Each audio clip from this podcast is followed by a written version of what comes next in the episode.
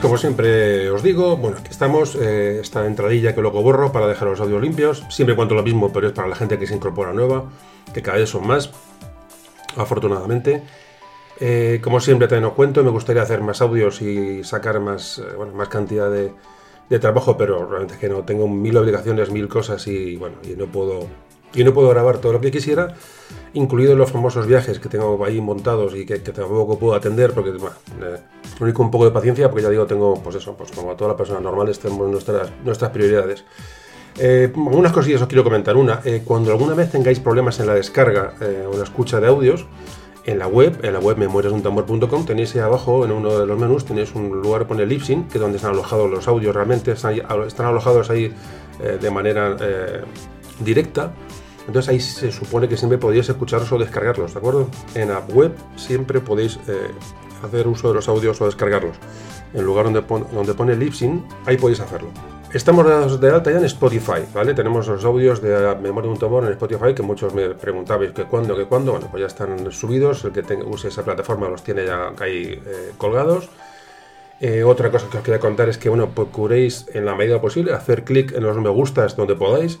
Simplemente es para darle, bueno, a los, al, al audio un poquito más de, bueno, de que la gente lo vea, que la gente bueno, eh, llamar la atención, una vez que entran, les gusta o no les gusta, es otra cuestión, pero siempre hacer la única publicidad que tenemos es los me gusta. Entonces os pido simplemente, si os acordáis, entre las pocas cosas que he hecho últimamente, y siento mucho declinar muchas veces eh, eh, invitaciones que me hacen pues, a, mil cosas, pero hay un evento en el cual tenía que asistir, que es la presentación del libro de mi amigo Crisanto Lorente, que es el que participó en el podcast de Trafalgar, presentó por fin su libro Trafalgar, Anatomía de una derrota. Bueno, ahí sí que me fui con él, evidentemente, a presentar su libro con todo el gusto del mundo, porque es un buen amigo. Y simplemente os quiero decir que este libro, que alguna vez os he comentado, ya está a la, ya está a la venta. Eh, está editado por Trafalgar Editions, Trafalgar Editions. Crisanto Lorente se llama Trafalgar, Anatomía de una derrota. Lo tenéis ya editado según lo que le interesa. Es un monstruo este tío. Por último, por último, y ya acabo la entradilla. Ya repito que luego borraré para dejar el audio libre. Os tenía que comentar una cosa que es eh, muy importante. Vamos a ver, el último audio de 1936 de la Guerra Civil ha supuesto un auténtico eh, impacto. Ya ha superado las 110.000 descargas únicas 110.000 descargas únicas. ¿Qué quiere decir descargas únicas? Bueno, porque hay un sistema de, medición que cada vez se, se, perfecciona más, que lo que hace es evitar que si eh, tú que estás escuchando, pues ese audio lo escuchas en varias partes, pues solo te cuente una. Es decir, mide las IPs, mide los tipos de, los tipos de dispositivo del cual se descarga. Es decir, ahí se intenta adecuar, digamos, o hacer una medición lo más exacta posible sin contabilizar clics, digamos, de la misma persona varias, veces sobre el mismo audio, incluso dentro del mismo domicilio en distintos, distintos dispositivos. Bueno, no entiendo cómo funciona el tema porque es complejo, pero el caso que fue ya funciona así. Y fijaos que llevamos más de 110.000 descargas de este audio en menos de dos meses. Yo realmente, mm, no sé, ya no sé ni qué pensar. Alguno, alguno me habéis comentado, me, bueno, en Evox aparece menos descargas, es que nosotros no estamos alojados en Evox, es decir, el, audio en la plataforma madre donde está publicado los audios, están colgados, es el Libsyn. Evox, digamos, toma eh, de los audios de ahí. La estadística de Evox es, bueno, es de parte de gente que lo escucháis en Evox, pero no, no todo, ni mucho menos lo escucháis en Evox, hay muchas más plataformas de escucha. Eh, ¿Cuál es la... Eh, Puede parecer que estoy presumiendo de descargas, pues a lo mejor sí, es que realmente me hace mucha ilusión deciros esto, porque, porque me sigue sorprendiendo muchísimo la historia de esta, que está ocurriendo, ¿no? me, está desbordando. Entonces, ¿por qué me di cuenta que este, este audio causó impacto? Porque todos los demás audios han subido. Es decir, la gente que se ha acercado, porque es un tema muy llamativo, muy actual, muy de actualidad, se ha acercado al podcast para descargar el audio del 36 algo le ha convencido, algo le ha gustado, que ha descargado más audios. Y esa es la gran noticia. Ya no solamente que haya muchas descargas de un audio que era previsible que las tuviera, no tantas desde luego, pero era previsible que tuviera un boom, digamos, de este audio, pero es que la gente se ha quedado en el podcast, la gente ha conocido el podcast gracias a este audio. Y los demás, repito, los demás capítulos suben eh, de una... De, todos han subido. Eh, lo, veo en las estadísticas, que a raíz de este del 36 la gente se ha quedado a escuchar Memoria de un tambor. Ya no sé cuánta gente puede estar escuchando esto, ya no lo sé, y realmente no tiene mucha importancia. Eh, además, los comentarios que habéis enviado sobre este podcast del 36 han sido muy positivos. Creo que la inmensa mayoría habéis entendido el mensaje que pretendía lanzar con este audio. Creo que es lo que más, me, más ilusión me ha hecho.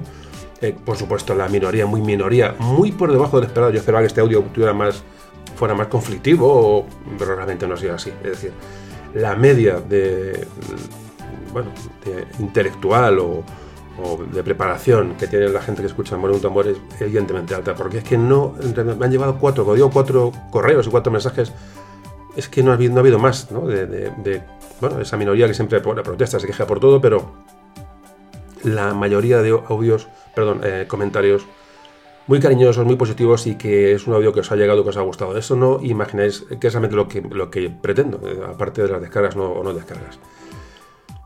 Varios audios superan ya las 100.000 descargas, por ejemplo, bueno, el que más supera. El audio de, de la historia de Cataluña, ese probablemente sea el audio más descargado, no, sé, es que ya digo, no he mirado cuántas descargas puede llevar, pero puede superpasar las 130.000 seguro, por ahí andará. Otros audios que han superado los, las 100.000 descargas está, por ejemplo, el de la Vuelta al Mundo, por supuesto, eh, eh, los visigodos, que también es muy nuevo, la, ha superado, el de Isabel la Católica, el de los tercios también va muy arriba, eh, los judíos también va bastante, bastante destacado. Pero la proyección del audio de la Guerra Civil de 36 es simplemente espectacular.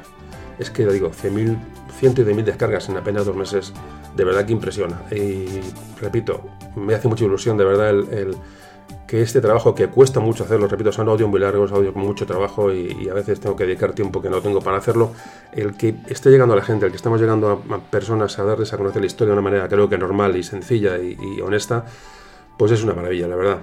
Y sobre todo os tengo que dar a todos eh, gracias por la divulgación que hacéis de este trabajo. No aquí no hay publicidad de ningún tipo en ningún sitio, es solo sois vosotros los que podéis eh, comentar a amigos, a familiares en vuestro, en vuestro entorno que existe este trabajo y que, bueno, y que me consta que lo, estéis haciendo porque gran parte de los oyentes que llegan nuevos eh, llegan por vosotros, por vuestra recomendación. Y eso lo agradezco y como siempre digo, formamos un equipo en ese aspecto, que es lo que tenemos que hacer, porque creo que hace mucha falta eh, contar la historia de España, aprenderla, conocerla de una manera normal, tranquila y disfrutándola. Creo que lo que, lo que aquí se pretende y ojalá lo estamos consiguiendo. Por último, ya cierro la, la entradilla. Eh, voy a empezar a partir de ahora, de este, este audio de Felipe IV, a cerrar épocas que no haya huecos, que no haya temas o épocas sin tratar, para luego bueno, ya dedicarnos a cosas mucho más eh, particulares, a batallas, a personajes, a hechos muy, muy, muy, concretos. Pero ahora mismo sí que voy a intentar, a partir de este audio de Felipe IV, hacer esto. Es decir, Felipe IV, el siglo XVII, hemos hablado de algunas cosillas durante algunos audios, hemos tocado de una manera bueno, con otros personajes o con batallas o con lo que sea, pero no hemos cerrado, digamos, el siglo XVII, por ejemplo. vamos a cerrar esta época.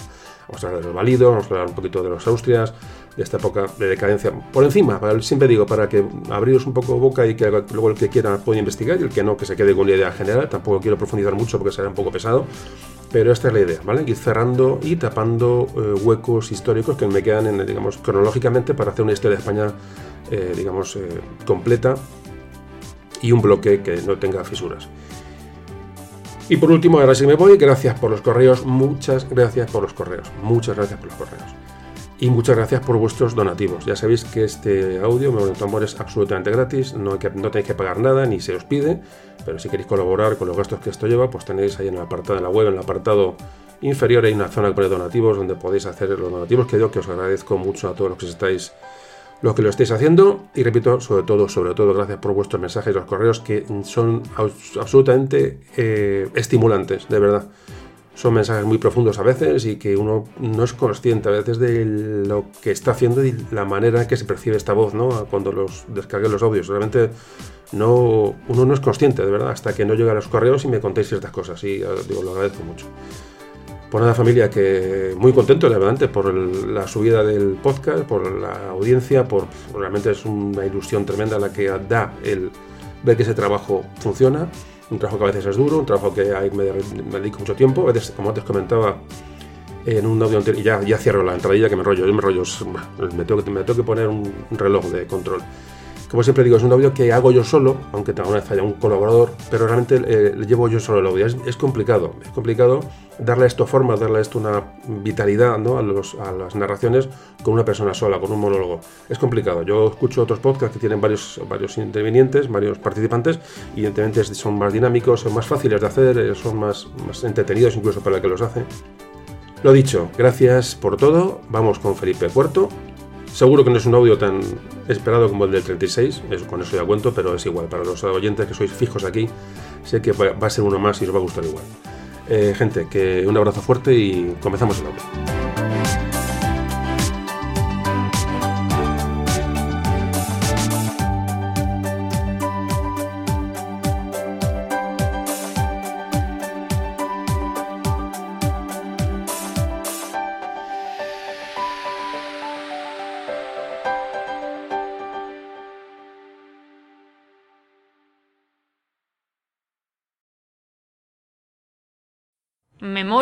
De un tambor.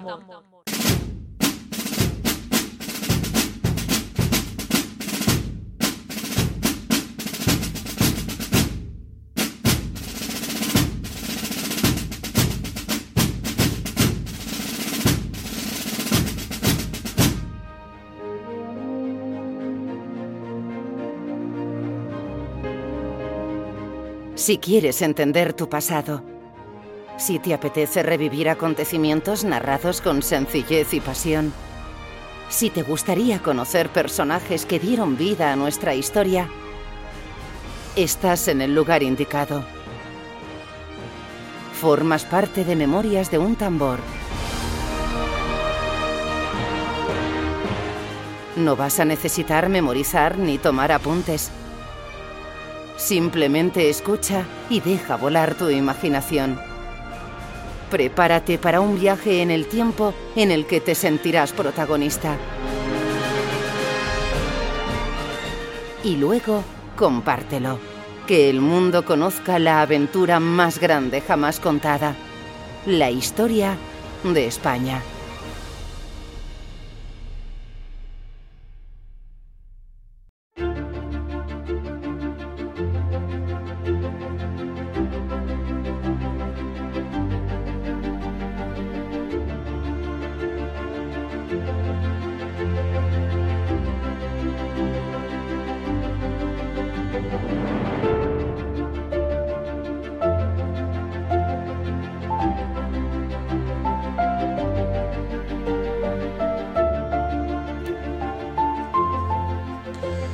Vamos a hablar hoy de Felipe IV. Felipe IV, en Austria. Eh, vamos con este audio a intentar cerrar o completar el siglo XVII, por lo menos la primera parte del siglo XVII, porque este Felipe IV, que nace en abril de 1605, va a morir en septiembre de 1665, o sea, que ocupa, bueno, pues eh, gran parte del siglo XVII.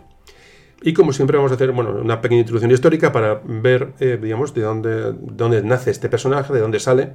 Ya sé que esto ya lo conocemos todos o lo conocéis, pero siempre me gusta ubicarnos antes de empezar a hablar. Felipe IV. Repito, 1605-1665. Va a ser el penúltimo Austria, porque Carlos II, su hijo, va a ser será el último Austria, como todos sabéis.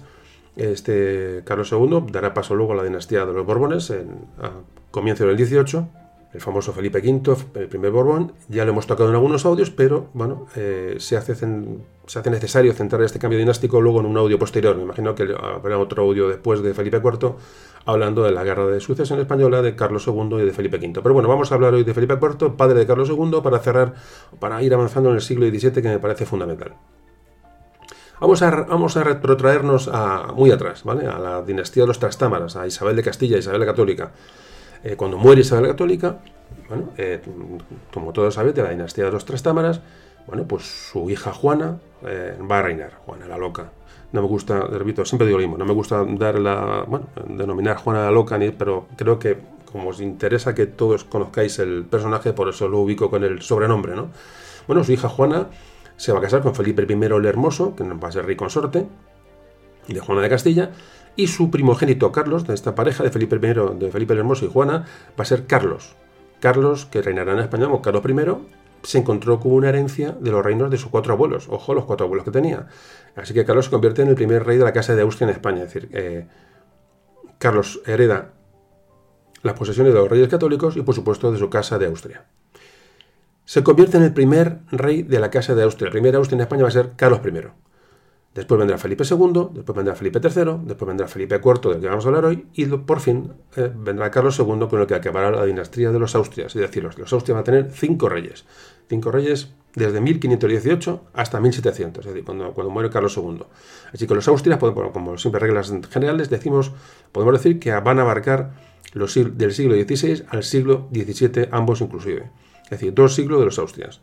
Em, como resumen de los Austrias, ¿qué podemos decir? Bueno, porque como antes decía, Carlos I de España, quinto de Alemania, heredó, fijaos, de por su madre, eh, por Juana, que va a heredar Castilla, Navarra, la corona de Aragón, va a heredar territorios en, Italia, todas las posiciones en América, por supuesto, y por parte de su padre, el emperador de Austria, va a heredar los Países Bajos, Luxemburgo, el Franco Condado, el Archiducado de Austria, por supuesto, toda la parte sur de Alemania, va a heredar también el título del emperador del Sacro Imperio Romano Germánico, es decir, el, Sacro Imperio que gobernaba en gran parte de Centro Europa.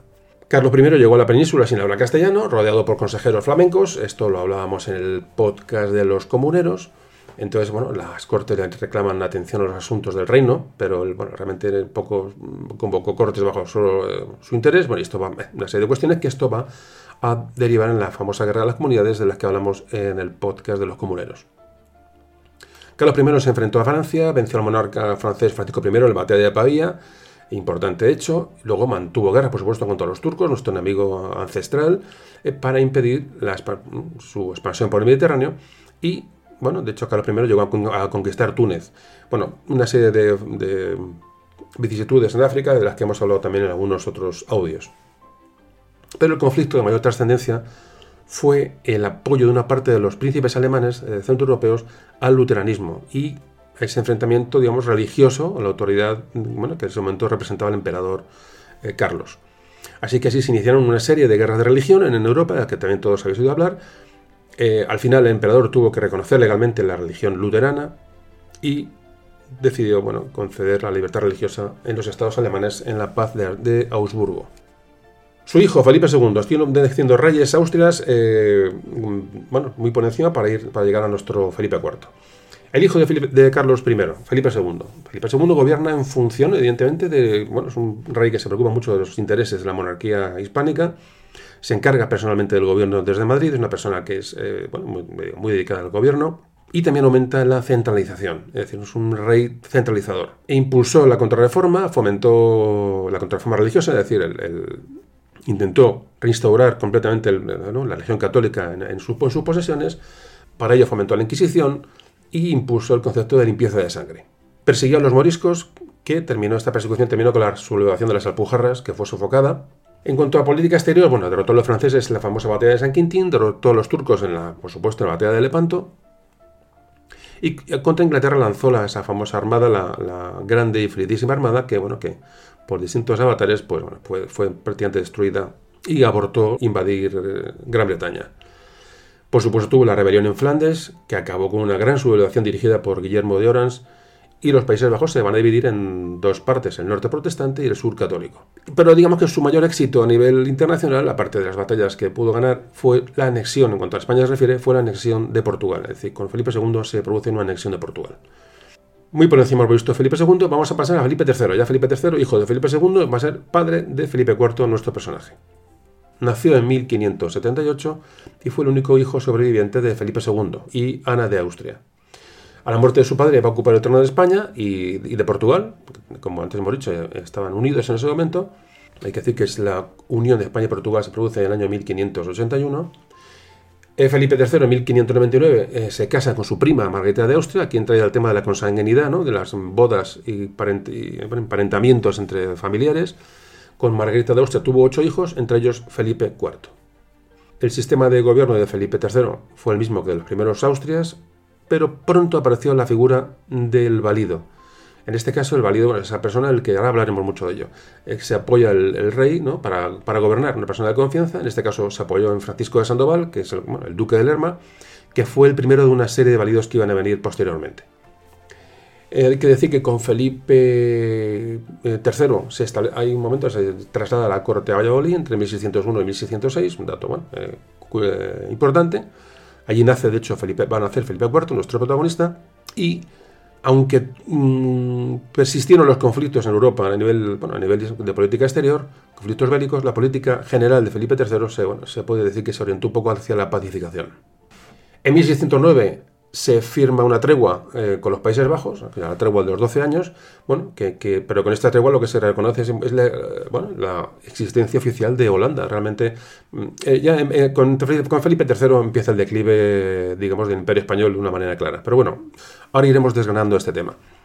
Así que, ¿qué hace? ¿Por qué firma la tregua con, con, los Países Bajos? Porque realmente tiene un problema con, los moriscos en, en, interno, ¿no? Eh, los moriscos, después de, las sublevaciones anteriores, eh, tenían una integración muy complicada en la sociedad española, de aquellas sublevaciones de las Alpujarras. Así que en ese mismo año de la tregua con los Países Bajos, en el 1609, se decide su expulsión, es decir, por motivos religiosos y por motivos de seguridad interior. Por dos motivos. Importante este dato en la época de Felipe III. Pero este periodo de paz va a finalizar en 1618 al comenzar la famosa Guerra de los 30 años a la que España, España acude en apoyo del emperador de Austria y que ahora, ahora hablaremos. Realmente la Guerra de los 30 años es un, es un periodo, un suceso histórico que marca, este sí que marca el declive del imperio español o de España como primera potencia mundial realmente. Felipe III, por mil causas que ahí no vamos a tocar, se ve obligado a, sustituir a su valido, a su privado, al duque de Lerma, por el duque de Uceda, que era hijo del duque de Lerma, en fin, bueno, hablaremos ahora de lo válido, repito. Pero en general, el reinado de Felipe III va a suponer el mantenimiento, en principio, de la, hegemonía española eh, en el mundo, pero ya mm, con unos claros síntomas de desgaste, de debilidad. Sobre todo, bueno, las dificultades económicas que ya empiezan a aparecer y que, y que van a marcar el fin de la bonanza. Felipe III va a morir en 1621, a la edad de 43 años, y reinó 22 años. Estuvo 22 años al frente de la monarquía hispánica. Entonces, ya cerramos la introducción histórica. Hemos hablado de Carlos I y Felipe II como esos austrias que conducen, digamos, el, imperio, bueno, el imperio hispánico hacia, las cotas más altas. Y con Felipe III, con Felipe IV, del que hablaremos, y Carlos II, el último Austria, bueno, se puede decir que ya son los austrias que van a, bueno, van a, vivir las épocas de decadencia del imperio español. Cinco Austrias, repito, siglo XVI y siglo XVII, para que se nos quede la, las, fechas, sin años, pero más o menos eh, yo creo que ayuda mucho a, bueno, a ubicarnos por siglos, además más coincide, eh, realmente, realmente coinciden. desde Carlos I hasta Carlos II son dos siglos exactos. Eh, hoy sobre todo vamos a hablar por las características de estos Austrias, que se, llama, se les ha llamado menores, por tener menos importancia, por marcar el declive. Bueno, es una, una acepción que yo no estoy de acuerdo, pero bueno, si la tomamos como buena realmente, como Austrias en el que, los que se produce el declive, estos Austrias, digamos, estos tres últimos Austrias, sobre todo se van eh, Felipe III, IV y Carlos II, se van a, destacar por ese uso sistemático de personas a su lado para delegar las labores de gobierno, estos famosos validos. Es probablemente una de las características políticas más importantes de, esta, de esta, fase de la historia. Así que nada, bueno, ya esta, esta pequeña introducción, vamos a hablar hoy de Felipe IV, el penúltimo Austria, y vamos a intentar sobre todo, aparte de hablar de Felipe IV, más que nada de meternos en el siglo XVII español y cerrar esta etapa a nivel cronológico. Venga, pues vamos a hablar del siglo XVII de Felipe IV.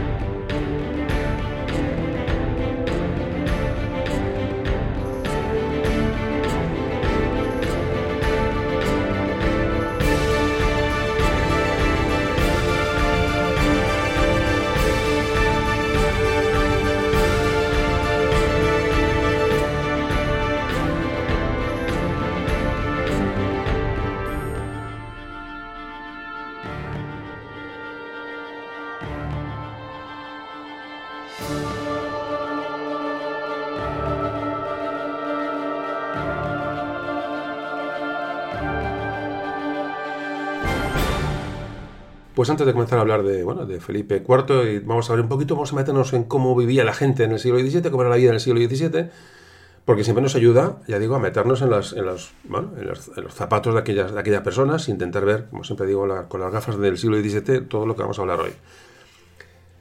Siglo XVII sobre todo está caracterizado por una difícil situación económica y sobre todo un descenso, un gran descenso demográfico. Esta es la gran clave. Yo creo que es la clave incluso de, que va a marcar un poco los, motivos del declive del Imperio Español, es decir, el descenso demográfico que tuvo lugar en España durante el siglo XVII y ya desde antes.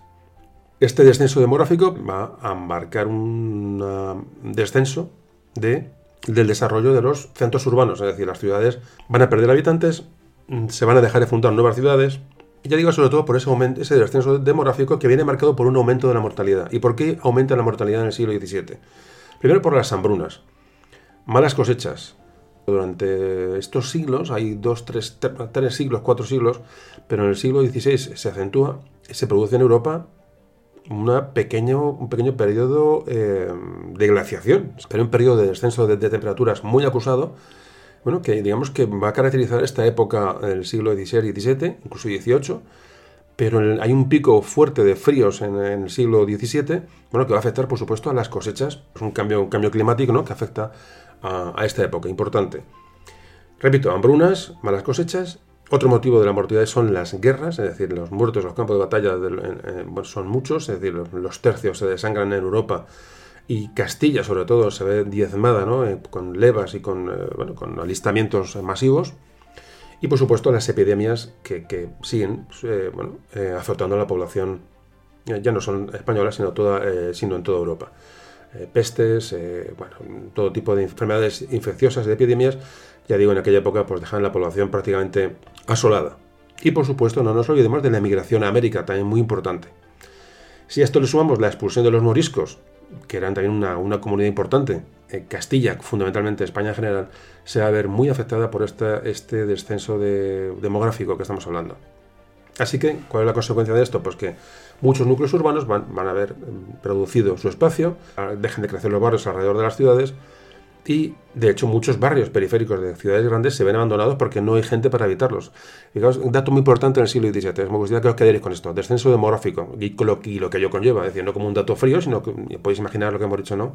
Como sin, sin gente pues no se puede hacer prácticamente nada. De hecho, siempre comento cómo es posible que con tan pocas personas se manejara este imperio tan enorme, ¿no? Eh, eh, bueno, que prácticamente tenía eh, territorios por todo el mundo. en fin, es, inexplicable realmente, ¿no? Es uno de los que siempre os comento que me parece fantástico, ¿no? Cómo se consigue con tan poca gente dominar tantísimo territorio.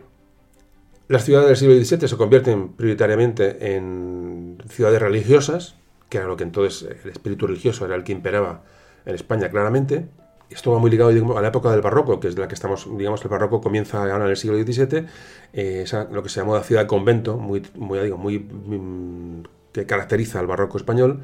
Digo que es una, esta, esta fisonomía de las ciudades se ha conservado prácticamente hasta hoy en muchas ciudades, eh, que, los cascos antiguos de las ciudades, que muchos, eh, los que muchos vivís, bueno, pues em, veis este, este esquema, unas ciudades llenas de capillas, llenas de ermitas, llenas de, de conventos, de iglesias, es decir, ciudades que, bueno, la vida en las ciudades era bastante eh, complicada, había falta de luz, falta de, bueno, de pavimentos y sobre todo había mucha suciedad en las calles. Creo que esto hablábamos en un podcast ya de una época posterior, creo, en la época de la España de Madrid Carlos III, creo que era el motín de Esquilache, ¿no? que hablábamos un poco de cómo era la ciudad y fijaros, estamos ya años, muchos años después. Es decir, la, la, falta de higiene y la suciedad en las ciudades era, debía de ser impresionante, impresionante. Seguimos hablando un poco de la vida en el siglo XVII. Bueno, pues como antes decía, un siglo de crisis económica, no solamente en España, sino en Europa en general también, pero afectó mucho al Mediterráneo en particular y muy especialmente a España. Así que en esta crisis que llega a Europa, en España es, llega más tempranamente y es más profunda que en el resto de Europa. Por supuesto, los problemas demográficos también afectan a Europa, epidemias, eh, eh, gran mortalidad. Fijaos, un ejemplo que podemos poner es Sevilla, perdió en 1647, en mitad del siglo XVII, perdió 60.000 habitantes en la, en, la, peste que aceptó Sevilla. 60.000 habitantes pues era, mm, dos tercios de la ciudad. Una auténtica barbaridad, cualquier epidemia que llegaba en aquel momento. Bueno, vuelvo a incidir en la, bueno, en la, en la, crisis económica que, que afectó sobre todo a Castilla. Y esta crisis económica se va a agudizar en la segunda mitad del XVII. Es decir, comienza al principio del XVII, pero al final del XVII la decadencia de la agricultura, es, la expulsión de los moriscos supuso un duro golpe. La, bueno, el ganado lanar, lo que es las, toda la cabaña ovina, ¿no? todo lo la lana que la lana que bueno que era fundamental en Castilla se encuentra con dificultades para exportar. Es decir, hay lana en más lugares de Europa, la lana castellana tiene muchos problemas, esto causa una, bueno, una gran crisis a, muchas familias castellanas La industria española tenía muchos problemas para competir con las producciones extranjeras. El comercio también, bueno, tiene, entra en un proceso de recesión claro. ¿Por qué? Porque hay una gran competencia francesa ya en el Mediterráneo y en el Atlántico y sobre todo, bueno, por supuesto los ingleses, por supuesto. Y entra otro protagonista a, eh, bueno, a competir con España en el, aspecto económico, que es Holanda. Si esto sumamos en América, aquellas eh, provincias empiezan a autoabastecer, es decir, dejan de comprar materia prima o, bueno, productos de, primera necesidad eh, en la península, añade más eh, carga al problema. Por supuesto, las minas americanas empiezan a agotar. Estos datos que estoy dando ahora mismo, os podéis imaginar la crisis que empieza a, bueno, a fraguarse durante todo el siglo XVII. Por supuesto, las políticas económicas, por lo que cuentan todos los historiadores, no fueron las correctas. Es decir, agravaron más que solucionaron los problemas y llevaron a, a lo que se llamó el envilecimiento de la moneda. Es decir, las monedas eh, se empezaban a acuñar con menos plata en su contenido. Eh, se devaluaron las, monedas, hubo un aumento de impuestos. Es decir, el aumento de los impuestos pues, es un clásico cuando las cosas van mal. Así que en este marco de crisis económica, la sociedad española del siglo XVII va a vivir un proceso de empobrecimiento, sobre todo del campesinado, que era la mayor parte de la población. La burguesía no acaba de arrancar, es débil, burguesía de clases medias, y crecen sobre todo mucho los grupos sociales eh, improductivos. En la nobleza hay mucho clero, hay mucho marginado, mucha gente que no tiene dónde caerse muerta, lo que entonces aquí, ah, bueno, aquí ah, bueno, aparecen toda la picaresca, ¿no? Los pícaros, vagos, mendigos, es decir, eh, muchas clases, mm, muchas personas en España no producen. Otro grave problema. Además, la mentalidad social del siglo XVII, del barroco en general, es que se desprecia el trabajo, se desprecia el trabajo manual. Es decir, la, gente quiere vivir de, bueno, de, las rentas. Esto es un problema que movéis que, bueno, que puede acabar con cualquier sociedad y de hecho va, a acabar un poco con la, bueno, con, la sociedad española, va a acabar con, ella en un auténtico callejón sin salida. En eh, las figuras del hidalgo, ¿no? de esa persona con, bueno, con, eh, bueno, con una pequeña posición social, eh, ocioso, sin hacer nada, y el pícaro, de hecho se convirtieron en, bueno, en modelos sociales eh, de la España del barroco, es decir, incluso a nivel literario. Todos lo conocéis. En aquella época, valores, digamos, de propio de los nobles se contagian a la sociedad, es decir, cuando la dignidad, el honor, todos los, grupos sociales los van a tomar como suyos. esta mentalidad va a dar, bueno, como producto cantidad de duelos, una costumbre generalizada, eh, sobre todo a principios del 17, eh, por las ofensas más, más idiotas, la gente se, tiraba de espada, cualquier mm, pequeño, pequeña cuestión eh, era un atentado al honor de la persona y, le digo, llevaba a solucionar el problema con, con la espada.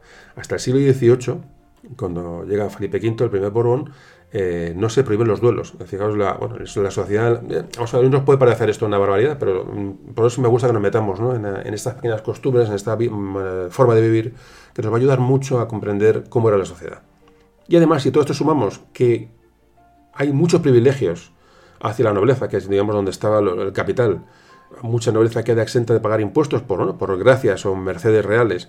De hecho, muchos nobles no, tenían, bueno, no podían ser encarcelados por deudas, los nobles no podían ser torturados, los nobles tenían prisiones especiales para ellos.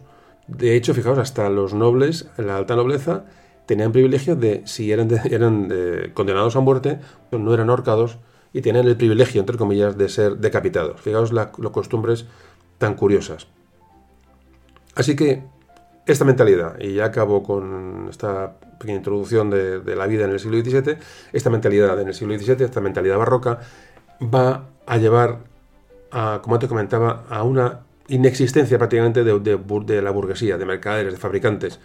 Quitando algunas ciudades portuarias, como puede ser Cádiz, eh, Sevilla, Barcelona, realmente no hay mentalidad empresarial en España. No hay una mentalidad que, pueda promover el desarrollo económico tal como está ocurriendo paralelamente en Inglaterra y Holanda, por ejemplo. Es decir, la gente con medios económicos, con capital, en vez de hacer inversiones y, bueno, y, invertir por ejemplo, en, la, agricultura, en comercio, en artesanía, en esa pequeña industria que empezaba a nacer, lo que hacen es eh, mm, buscar la manera de ennoblecerse. Es decir, en palacios, adquirir tierras y vivir a lo noble eso es mortal para una sociedad. Así que toda esta mentalidad eh, ya empieza a crear un pesimismo y hay una conciencia ya de decadencia del imperio. Es decir, la sociedad ya es consciente de la decadencia del imperio. Llegan noticias de toda Europa, es decir, los tercios salen a, combatir y esa gente vuelve y cuenta lo que ha visto. Es decir, eh, eh, hay una conciencia muy negativa, una conciencia pesimista ya en el siglo XVII español. Sin embargo, como contrapunto, como un poco contradictorio, lo referente a la cultura, España vive eh, una época de auge sin precedente, es decir, el, famoso siglo de oro que, que, bueno, que abarca esta, esta época. Aparece Cervantes con su Quijote, fijaos, eh, eh, estamos en Quijote aparece a principio, del, principio del 17. Tenemos otro audio dedicado a ese tema que os, os recomiendo las, digamos, la literatura española brilla con, Cervantes, con Quevedo, con Lope de Vega, con Góngora, es decir, la pintura, ni qué hablar, ¿no? De, los primeros pintores mundiales son españoles, Zurbarán, eh, Alonso Cano, Velázquez, por supuesto, Rivera, Murillo, es decir, el apogeo del arte del barroco español. Es un poco la contradicción, ¿no? Pero bueno, eh, esta es la, vida, esta es la, el ambiente, bueno, más o menos general, ¿no? De cómo se vivía en el siglo XVII y ya empezamos a hablar del tema que hoy nos ocupa, eh, de la, digamos, como, sobre todo vamos, a dedicar eh, mucho a los válidos, a estas personas que acompañaron y que gobernaron realmente en lugar de los, de los reyes. Creo que eso es muy importante y probablemente sea, ya digo, el, el aspecto político-social más importante que define el siglo XVII. Pues hablamos enseguida de los válidos, que ya digo, que van a marcar esta parte de nuestra historia.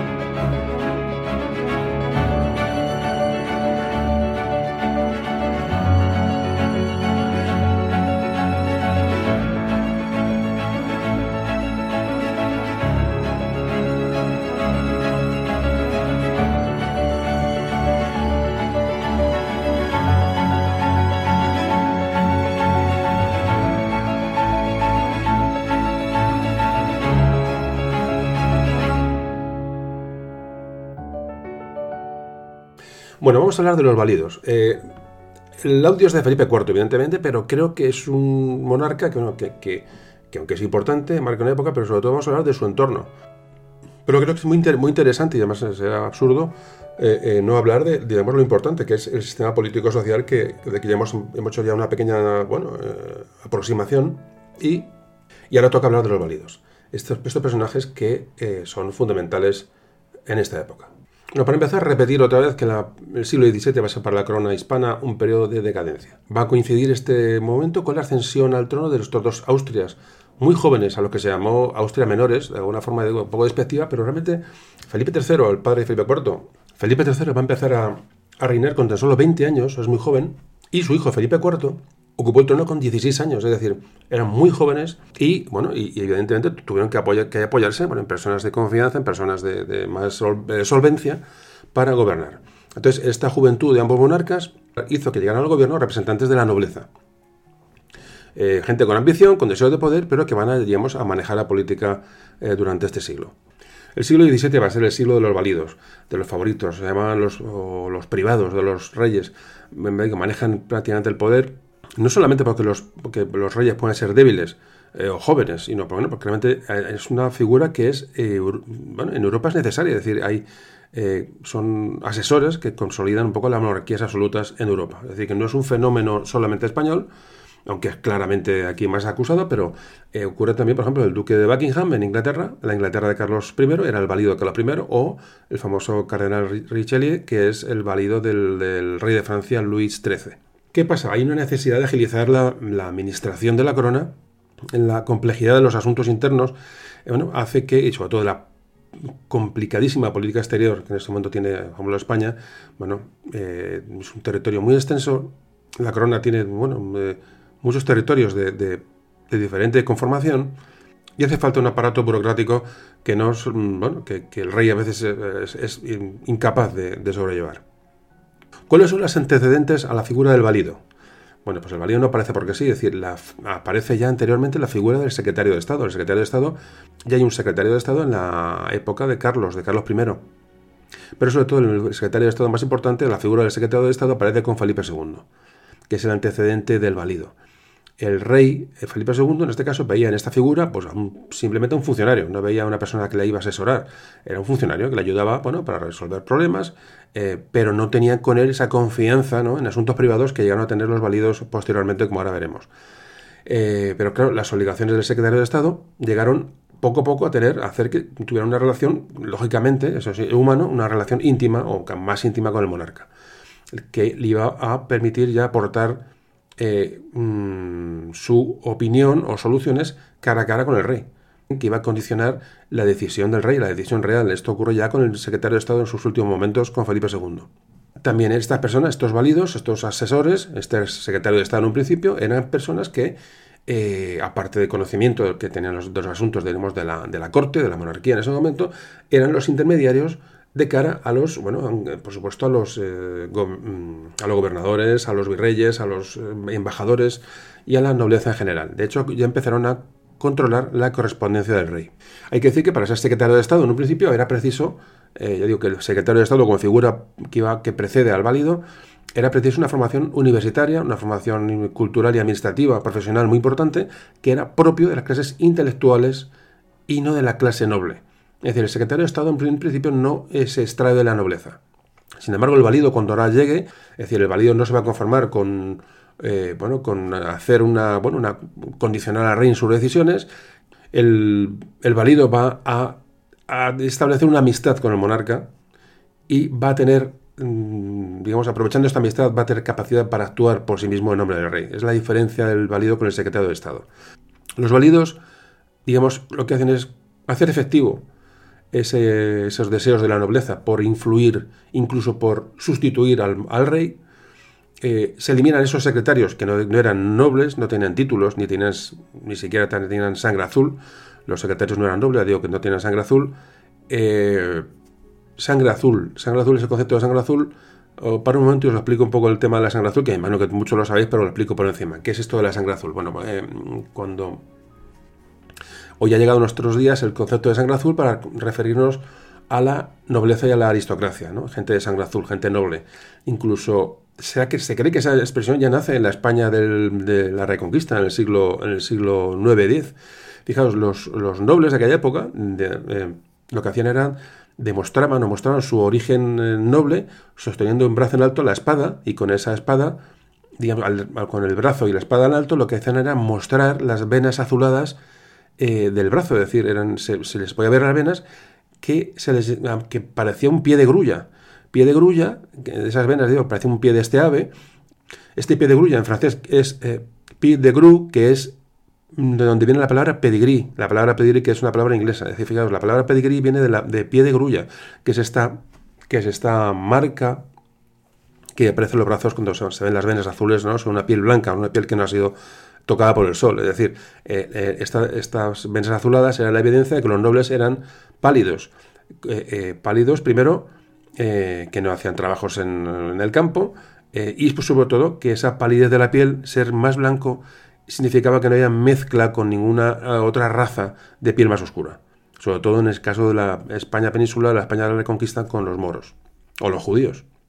Entonces, para ser aristócrata, bueno, pues tenías que tener la piel clara y ya digo, con este pedigrí, ¿no? Con estas venas que se vieran bien en la... En la de aquí viene el tema de la, sangre azul, ¿no? De, ver de ver que se esta sangre azul en las, en las venas del brazo. Bueno, esta es me imagino que todos sabéis un poco de dónde venía esto, pero bueno, por si acaso alguno no sabía, hago este pequeño inciso. Volvemos al tema de los válidos. Ya en el siglo XVII, muchos autores, muchos literatos de la época, gente que, bueno, que tiene influencia en la sociedad del momento y en la sociedad barroca, se preguntaban, dice, ¿es bueno que haya un válido? Es decir, sabía al rey y sabía que, por supuesto, a este, a este acólito, ¿no? a, este, esta persona que iba siempre pegada al rey, y la gente, bueno, ¿es bueno que, esta, que haya una persona que influya en el rey? Bueno, realmente había miedo a, contradecir al rey. Entonces, simplemente por este motivo, muchos escritores, digamos, dan legitimidad a esta figura del válido, eh, eh, simplemente por no oponerse a la figura del rey y solo unos pocos son los bueno son contrarios a esta figura la critican o la aceptan con, limitaciones, como es el caso de Quevedo y algunos otros más. Francisco de Quevedo, al que también dedicamos un podcast hace tiempo, que también lo recomiendo.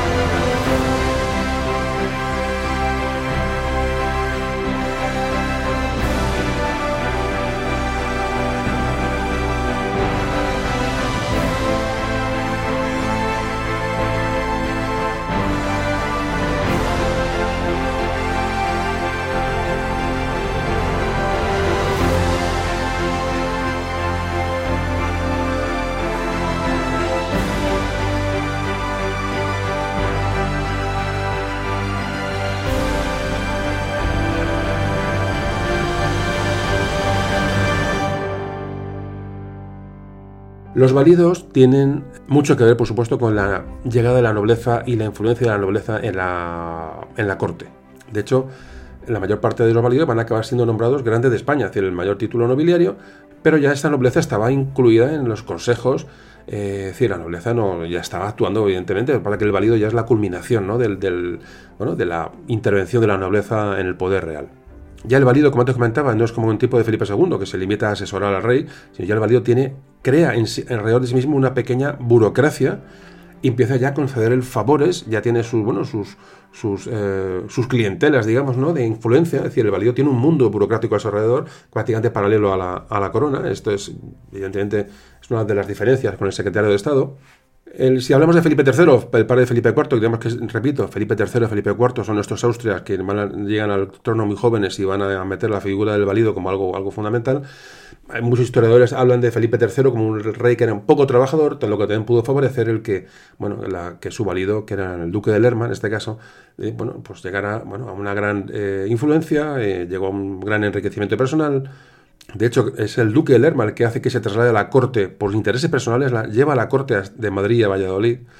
Al cabo de, unos cinco años vuelve otra vez a Madrid y decir, fijaos el, poder que tenía un válido, digamos, que, ejercía prácticamente de rey. Pero llegamos al hecho principal que pues, se produce con Felipe III en la cédula real de 1612, en la que daba o concedía al duque de Lerma el derecho al uso del sello real.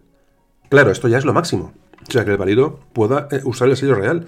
Eh, produce, por supuesto, desavenencia, produce envidias entre las distintas facciones en que se han dividido, digamos, la nobleza que estaba detrás del duque de Lerma, que evidentemente se alarman cuando ven que el válido ya adquiere este, este poder. Esto es lo que va a producir un poco la caída del, duque de Lerma con Felipe III. Fijaos, cuando se está preparando la boda del del infante, del infante de, que va a ser Felipe IV, repito, protagonista del audio de hoy. Aunque hablaremos poco de Felipe IV realmente, porque, porque la biografía de Felipe IV no es, eh, bueno, eh, no es que no es importante, sino que es más lo que le rodea que, digamos, que sus hechos personales. Bueno, repito, cuando se prepara su boda con Felipe III en vida, su hijo Felipe IV, y se iba a casar con, la, eh, con Isabel, de, Isabel de Francia, se decide ya constituir, digamos, la cámara, digamos, la, gente que va a rodear a Felipe IV, al futuro Felipe IV. Provoca una guerra realmente entre las diferentes tendencias, las diferentes facciones para asegurarse el puesto de valido al lado del futuro rey Felipe IV.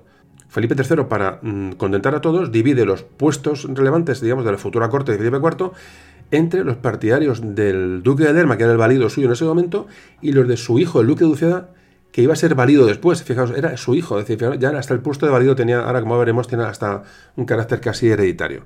La verdad que no era una figura muy potente la del válido. Pero claro, todas estas disensiones, todas estas envidias que crea el duque de Lerma, pocas semanas después de la decisión de esta boda de Felipe IV con Isabel de Francia, van a llevar a su fin. Es decir, en octubre de 1618, el rey ordena a Lerma que abandone el palacio y se retire a su villa de Lerma.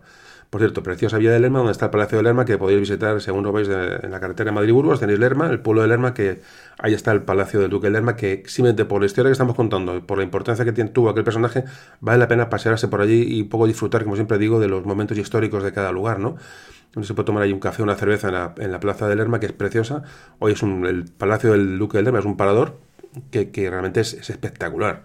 Era, no, realmente, repito, es que era un semirrey, ¿no? Este, duque de Lerma y estos válidos. Bueno, como digo, el rey Felipe III obliga a Lerma a, casi a, exiliarse a su, a su, villa de Lerma.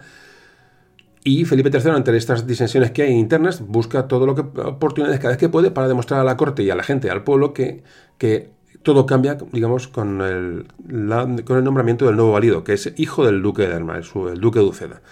Eh, en fin, y entonces el, duque de Uceda lo que intenta es hacer, intentar hacer cambios, ¿no? Para demostrar que va a ser muy diferente su, su mm, trabajo de valido a lo que fue el de su padre. Pero Uceda, el, duque de Uceda, enseguida empieza a demostrar su incapacidad para gobernar, su falta de habilidad para, mm, digamos, para influir en la voluntad del rey. Así que el resultado es un caos eh, con este duque de Uceda, este segundo valido de Felipe III, que lleva realmente a un desgobierno y una situación bastante problemática. España o los españoles eh, empiezan a ver la corte de Felipe, III como un escenario de auténtica corrupción y esto debilita mucho la imagen del monarca y también del valido. Eh, el embajador de España en Inglaterra se hacía, bueno, escribe la mala situación en la que se encuentra España y lo, deja, por escrito, destaca mucho la creciente despoblación como un problema que antes comentábamos, él habla de la pérdida de reputación de España en el extranjero, de es un problema grave. ¿Cómo depende España de, las, de los productos, de las manufacturas de otros países? Es que España es, incapaz de producir. Es decir, España se está viniendo abajo, evidentemente, del imperio, como estamos viendo ahora en el siglo XVII. Así que el Consejo de Estado, en 1619, al comienzo del XVII, envía al monarca un informe en el que señala las causas de la actual decadencia española, que evidentemente es, grave y es palpable y tangible.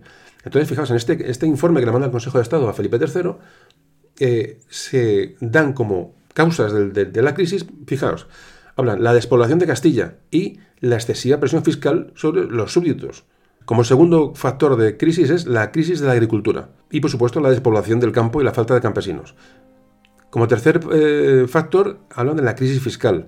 Es decir, hay un exceso de concesión de, privilegios a la nobleza que se les exime de impuestos y bueno, y hay, un problema fiscal, es decir, no se recauda dinero. Y como cuarto problema se habla de la mm, inexistencia de la justicia o de una justicia muy blanda, muy eh, poco efectiva, hecho provocado por, bueno, por en gran medida por la corrupción que hay en la, en la corte. Es decir, como veis, un problema grave. En política exterior, como antes comentamos, eh, Felipe III y el Duque de Lerma van a hacer una política pacifista, todo lo comentamos al principio, antes de Felipe IV. Ya, ahora hablemos de Felipe IV, ¿vale? No, os preocupéis. Creo que esta introducción es importante para ver el problema del válido, cómo funcionaba la sociedad española del XVII, para entender muchas cosas. Y como antes decía, si un día vais por el Palacio de Lerma o vais eh, por cualquier eh, bueno, edificio, cuando veis cualquier, eh, cualquier referencia al siglo XVII y estos Austrias, pues que esto lo, tengáis en la cabeza. Es decir, que luego a la hora de visitar, a la hora de, hacer turismo, bueno, pues todo lo disfrutéis teniendo estos datos. Yo creo que es que es, es, es importante y es bonito tenerlo esto asumido. Como antes decía, el duque de Lerma y Felipe III habían hecho una, bueno, una política realmente pacifista en Europa, habían hecho las paces con Francia, con Inglaterra, con Holanda, pero realmente esas paces habían beneficiado no a España, sino a, los enemigos que les ha dado un respiro para crecer. Así que ahora la nueva línea del nuevo valido, del, duque de Uceda, opta por una política más, eh, más activa en los conflictos europeos y sobre todo en defensa del catolicismo y del imperio español que se está desmoronando.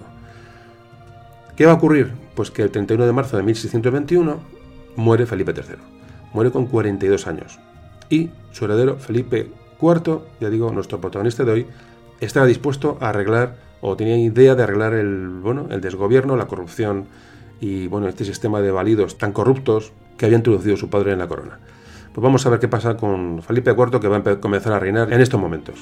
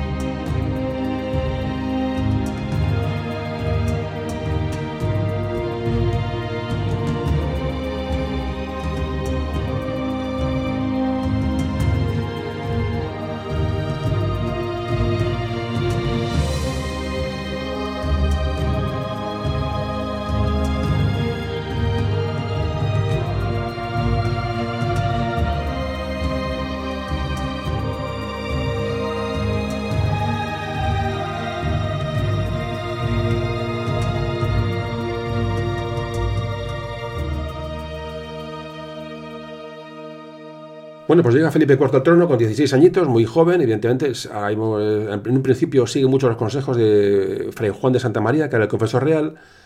¿Y qué es lo que hace Felipe IV nada más llegar al, trono? Pues va a hacer una purga, va a hacer una limpia de los, todos los mm, cargos de confianza de su padre, incluido el válido, el duque de Uceda. Eh, fijaos, hasta el punto de que uno de los, del, de las manos derechas del duque de Lerma, uno del primer valido de Felipe III, el Rodrigo Calderón, fue acusado, condenado y ejecutado, fue decapitado en la Plaza Mayor de Madrid. Fijaos hasta dónde llega la limpia de Felipe IV con el sistema de su padre, de Felipe III. El duque de Lerma, valido de Felipe III, también fue perseguido, aunque no llegó a ser enjuiciado, fue perseguido por Felipe IV. De hecho, Felipe IV va a incautarse de todas las propiedades del de Lerma y ordenó una investigación sobre, bueno, sobre mm, esos favores que recibió Lerma por parte de su padre porque cree que son propiedades y, bueno, y favores que eh, se han hecho fraudulentamente. No llega a ser enjuiciado, no llega a ser Lerma, eh, eh, digamos, decapitado, ni, mucho menos, pero fijaos la, la, cómo entra Felipe IV a reinar. Y aquí aparece la figura, evidentemente, fundamental del personaje que sería el gran valido de Felipe IV. Y hablamos, evidentemente, del conde duque de Olivares el famoso conde duque de Olivares, que es el que, bueno, que digamos fuera de, las, de, los monarcas, son los personajes más potentes de la historia de España, sin duda. ¿Cuál es la característica de este conde duque de Olivares? Bueno, porque realmente le gustaba el poder, pero no por ambición ni por enriquecerse. El, conde duque de Olivares lo que eh, eh, quería era gobernar, era un hombre con ganas de gobernar, era un hombre capaz, era un hombre muy preparado, era muy trabajador y luego era muy discreto, y muy fiel al rey. Era un trabajador nato era un gobernante realmente con, mayúsculas. Era muy poco dado a repartir mercedes o, ventajas a la, nobleza. Y de hecho el conde duque no se rodeó de esa corte que se, que se rodeaba los validos, otra corte paralela. El conde duque era una persona austera, una persona que realmente iba de una manera fiel a ayudar al rey a gobernar. Intentó por todos los medios que él no tuviera ningún tipo de, potestad para dar, para dar eh, le digo, ventajas a la nobleza, eso se lo dejó al rey y el conde duque estaba absolutamente convencido de, que el valido, el, era un cargo público, era un gobernante. Entonces rehuye en un principio a ser amigo y confidente del rey y quiere ser un poco, ya digo, un ministro, un ministro del rey. No asume toda la responsabilidad de gobierno porque, eh, como hicieron los anteriores validos, es decir, toda la responsabilidad de gobierno lo que hace es poder mangonear todo lo que quisiera. Pues él no, él lo que el conde duque de Olivares lo que quiere es compartir la responsabilidad con el rey Felipe IV, que, según parece, eh, colaboró con el conde duque más de lo que la historia hasta ahora eh, nos ha enseñado. Es decir, Felipe IV parece que colabora en las tareas de gobierno y en la, en la gobernabilidad, digamos, del, imperio. El conde duque Olivares, que era miembro del Consejo de Estado, pasaba luego las resoluciones del Consejo al, rey, firma las disposiciones del Consejo de Estado y no con estampillas eh, y no con un sello real, digamos, que o por delegación del rey, es decir, el conde duque Olivares tiene esa, esa atribución pero no disimulando la, figura del rey, sino que realmente lo hace él, él firma realmente todos, eh, muchos, muchos decretos. Va a aparecer la figura de la Junta de Estado como una especie de incipiente Consejo de Ministros de la monarquía que va a llevar Olivares de la mano eh, eh, directamente. Fijaos el cambio que pega, digamos, sigue siendo un válido, sigue siendo una persona de confianza del rey, pero fijaos el cambio que está pegando en la figura del válido con el conde duque de Olivares. Todas las correspondencias con otras monarquías europeas se canalizaban a través de, de Olivares. Prácticamente todas esas correspondencias las firmaba el propio, el propio Olivares y informaba al rey. Solo los asuntos más importantes iban firmados de puño y letra por el rey Felipe IV. Fijaos, Felipe IV va a conceder a Olivares eh, muchos títulos, por ejemplo, canciller mayor, le dio el título de lugarteniente general, registrador de las Indias, alcaide perpetuo de los alcáceres y atarazanas reales de Sevilla, caballerizo mayor, tesorero de la corona de Aragón, consejero de Estado, es decir, era una persona realmente que, tenía muchísimo poder. Realmente la historia siempre, como te comentaba, ha maltratado a Felipe IV, hablándole, hablando que es un rey que era un rey sin capacidad de trabajo, sin, sin voluntad. Y digo, pero últimamente hay estudios que, bueno, eh, eh, que esto no era del todo cierto. Es decir, que era un rey con una voluntad que fue creciendo a lo largo de los años. Bueno, el conde duque de Olivares, que no lo he dicho, pero se llamaba don Gaspar de Guzmán, lo que le diferenció del Lerma del anterior válido fue que respetó el, digamos, el, que el rey mm, otorgara todos los beneficios, digo, particulares, y él se quedó a un lado. Es decir, se quedó a un lado para gobernar, para facilitar la tarea de gobierno del rey. En cuanto a la política interior del conde duque de Olivares, Una de las características más importantes fue, digamos, abordar la crisis, la tremenda crisis económica que afectaba a España. Intentó, para solucionar esta, esta crisis económica, proponer al rey una serie de medidas, ya estamos en el año 1623, algunas de las cuales son, primero, prohibir algunas importaciones y, eh, grabarlas económicamente con, con, aranceles, ¿no? con, impuestos a la hora de que entraran en España. Como segunda medida, eh, propone una austeridad pública importante, dando, incitando al, al, rey a que fuera él que diera ejemplo, es decir, un ejemplo de austeridad. Y como cuarta medida, quiere crear fondos públicos, digamos, el erario público, fondos eh, que, bueno, que, dependieran del, de la corona. Claro, ¿de dónde iba a conseguir dinero Olivares para llenar estos fondos públicos? La idea del conde duque era que la nobleza y el clero, bueno, aportaran eh, cantidades, ¿no? digamos, a modo de préstamo, que hicieran esos depósitos para crear este, este erario público, este, estos fondos públicos. Mientras esto se producía, bueno, lo que ayudaría es a reducir, digamos, el endeudamiento que tiene la corona y además se podrían intentar reducir los impuestos. Pasa que la idea fracasó porque la nobleza se negó a aportar estas cantidades. Así que, bueno, la financiación de la corona prosiguió. ¿Cómo? Pues sobre todo mediante las ventas de, tierras, eh, digamos, reales, eh, a precios baratos que encima pasaron a, manos de, nobles. Un desastre, digamos, la financiación en general, de que Olivares lo intentó, lo intentó, pero no pudo llegar a buen puerto. Otra de las preocupaciones del conde duque Olivares era, eh, digamos, fomentar el comercio, y para ello presentó una serie de medidas. Sobre todo, la, primera digamos, contrarrestar la expansión de Holanda. Los holandeses estaban haciéndose con gran, bueno, con gran parte del, comercio, sobre todo en el, Atlántico, y el conde duque Olivares llegó a, bueno, a proponer operaciones corsarias, es decir, de piratería, digamos, amparadas por la corona. Esto era típico en la monarquía del momento, no es nada extraño. Crear lo que él llamó el almirantazgo del norte y, digamos, con estas medidas impulsar el comercio en norte de Europa influido por España y no, y no por Holanda propuso la creación de compañías de comercio con el soporte de la monarquía, como habían hecho las otras potencias europeas. Digamos, en Francia, Inglaterra y Holanda ya habían creado compañías eh, eh, avaladas por, por, las, por, sus monarquías. Otra de las soluciones que aporta Olivares es aglutinar en una sola junta digamos, el tema de la agricultura, comercio y, población. era urgente solucionar la falta de campesinos, eh, solucionar la demografía en descenso e impulsar sobre todo la producción agrícola para ser autosuficientes. Es decir, eh, hay que dejar de comprar al exterior, incluso con los excedentes, potenciar el comercio. Bueno, todas esas medidas que parecen tan, interesantes, Olivares realmente fracasa. Para hacer esto necesitaba grandes recursos financieros que no tenía y esta financiación la va a intentar conseguir Olivares centralizando el poder. Por eso Olivares tiene esta fama de centralizador, de centralizador es decir, va a en todos los reinos periféricos en España eh, va a intentar Olivares a, su centralización para abordar todos estos, problemas económicos. El tema es que allá por 1624 va a presentar el gran memorial al rey Felipe IV. Quiere influir en el rey para que el rey no se conforme con ser rey de Castilla, de Nápoles, de Aragón, eh, conde de Barcelona, etc., sino que tiene que ser monarca de esos territorios, es decir, no solamente tener el título, es decir, tiene que gobernar sobre los, los territorios y además le propone tres caminos para conseguirlo. El primero consistía en atraer, digamos, a las clases dirigentes de, esos, de esos reinos que se llaman periféricos, bueno, eh, eh, para que bueno, vinieran a Madrid, darles cargos en Madrid y de alguna manera dejaran de, eh, bueno, se interesaran por las, los problemas comunes que tenía la corona. Otra de las propuestas que hace Olivares es la creación de un gran ejército, al cual aportarían soldados cada reino, digamos, proporcionalmente a su población, y por supuesto financiados por estos reinos. Quería Olivares lograr la famosa unidad de armas, de esto hemos hablado en algún audio ya. Creo que en la historia de Cataluña hablábamos de esto.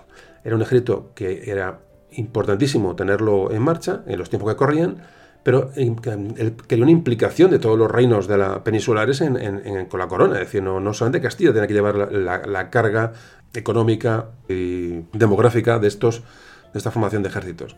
Y para esto, Felipe IV y hoy el Conde Duque de Olivares convocan a las Cortes de Aragón con dos objetivos. Esto ocurre en el año 1626. Primero, conseguir más ingresos y la aprobación de la unión de armas, es decir, que las, que las, por ejemplo, Aragón en este caso, bueno, pues eh, aportara tropas, aportara dinero a, la, bueno, a, mantener la corona. Por supuesto, el resultado es negativo, Aragón, como el reino de Valencia, no aceptan esta unión, por supuesto el Principado de Cataluña tampoco, es decir, se encuentra con esta oposición de estos que llamamos reinos periféricos que, bueno, que que no, que no aportan a la corona más de lo que, de lo que, lo que están haciendo. En esta situación, digamos, la, eh, eh, Olivares, la corona en general, lo que tiene que hacer es medidas de urgencia como por ejemplo la emisión de la moneda de Bellón. La moneda de Bellón, es decir, se emite una moneda con menos cantidad de plata y se le mete más cobre. Te cuento que la moneda en aquel momento era, la clave de la, economía, es decir, los metales preciosos. Y se declara la bancarrota en, mil, en 1627. O sea, no hay solución para financiar la corona. Se produce una gran inflación y el conde Olivares se ve obligado a devaluar la moneda un 50% para controlar los precios. Hay que decir que en esta época la, bueno, la teoría económica prevaleciente era el mercantilismo. El mercantilismo que es esa teoría económica que bueno, dominó los siglos XVI y XVII, que va muy ligada al, absolutismo. De hecho, en Francia Luis, Luis XIV la puso en práctica pronto.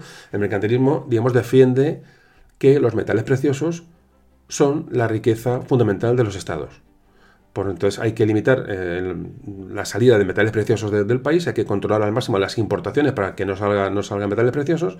Y lo que hacen los estados es poner grandes impuestos a los productos que entran, que entran de fuera, es decir, para que no salga oro, no, no salga plata. Y se quieren fomentar las exportaciones, ¿para qué? Para que la venta de productos hagan entrar metales preciosos al Estado. Bueno, pues esto es en esencia, muy, de manera muy, muy por encima de lo que es el mercantilismo, que esto digo, manejó la economía europea durante el siglo XVI y siglo XVII. Pues nada, eh, se va a iniciar la Guerra de los 30 años, de la que ahora hablaremos un poquito en profundidad. Fijaos el siglo XVII, todas las cosas que tiene. Es, importante entenderlo. Que te hoy es un audio más, más de información, más de datos, más de ubicarnos en el momento. Y con esto yo quiero un poco cerrar un poco el siglo XVII, que me parece fundamental, sobre todo la, figura de los válidos, me parece fundamental. Y la crisis económica, la crisis demográfica, todo eso que estamos hablando ahora mismo, es lo que quisiera que hoy quedara claro eh, con este audio. Como decía, se va a, iniciar la guerra de los 30 años y España necesita fondos. Eh, ¿Qué va a hacer Olivares ante la negativa de los reinos periféricos, ante todos esos problemas que se le vienen encima? Bueno, pues va a pues, lo fácil, va a, someter a, a Castilla a más presión fiscal.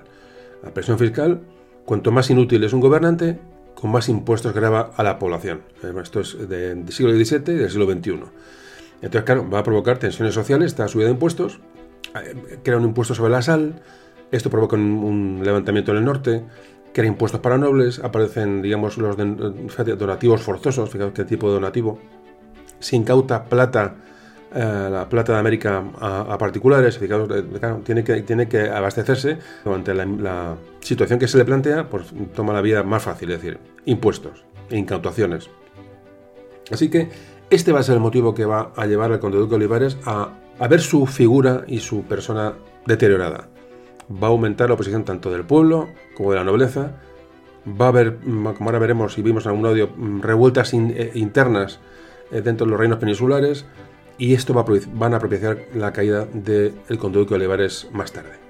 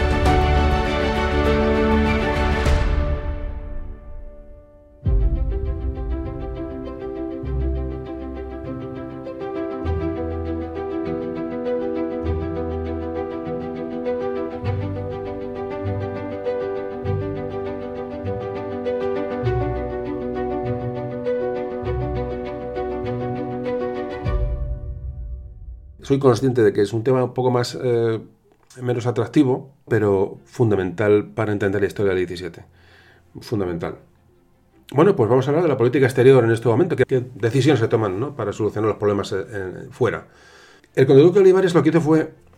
Estoy hablando mucho del conde duque de Olivares, pero realmente Felipe IV realmente tuvo su, su acción. Evidentemente, el valido era el que llevaba aquí el timón del asunto.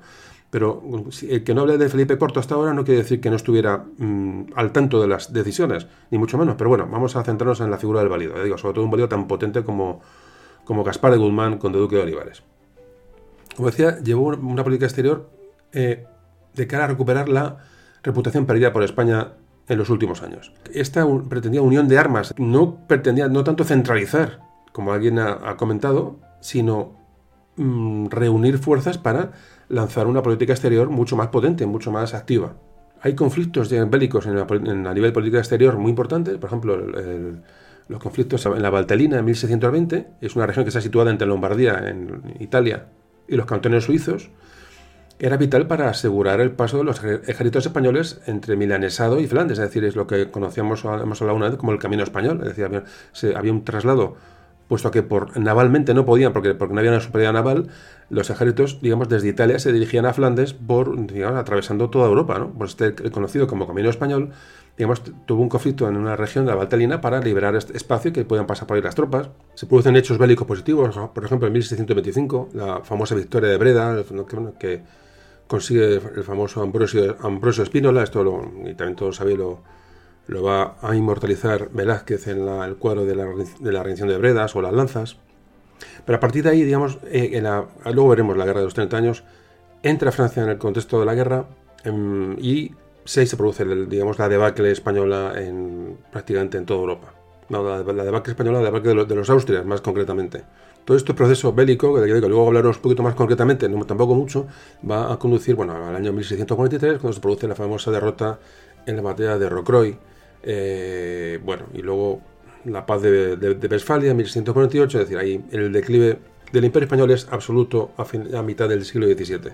Así que de la paz de Westfalia en 1648, paz importante y momento importante porque marca, yo creo que el declive fundamental de España eh, se produce aquí. Es decir, la curva ascendente de España termina en la paz de Westfalia, en 1648, y aprovechando, en este medio de esta crisis, de esta crisis eh, que se produce en, España, se va a cuestionar la unidad territorial durante esta época de Felipe IV. Se producen varias revueltas en toda España, sobre todo en la década de los años 30, 1630 a 1640, que van, a, ya digo, a, empujar a la monarquía hispánica a su declive total. El año 1640 fue un año desastroso para España, un desastroso para, bueno, para la corona, para el conde duque de Olivares. ¿Por qué? Porque había tal crisis económica, tal crisis demográfica, tal, crisis de, gobierno que se producen varias revueltas en los reinos peninsulares. Destacan, por supuesto, las revueltas en Portugal y Cataluña.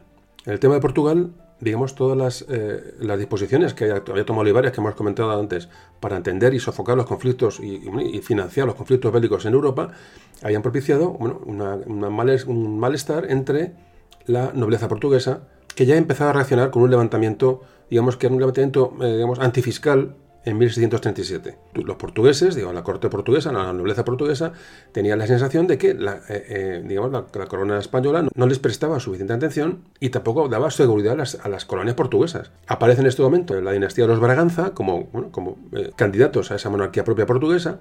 Comienza un enfrentamiento entre en el, Consejo de Estado entre miembros de Portugal y España y el malestar general de la burguesía portuguesa por no tener libertad para comerciar libremente con las colonias españolas, por ejemplo, eh, pues, pues va a llevar al, digamos, a, la, rebelión y a la, revuelta. ¿Qué ocurre? comienza una revuelta en Portugal, pero la corona prioriza la neutralización de la revuelta en Cataluña. Entonces, que me han pedido ayuda a los franceses. esto lo hablábamos en el podcast de también de la historia de Cataluña. Portugal, posteriormente, un poquito más adelante, conseguirá el apoyo militar de Inglaterra, el apoyo militar de Francia y derrotará a los españoles en varias batallas, allá por 1665, y se restaurará la, corona portuguesa en la dinastía de los Braganza, volviéndose a separar de la corona hispánica.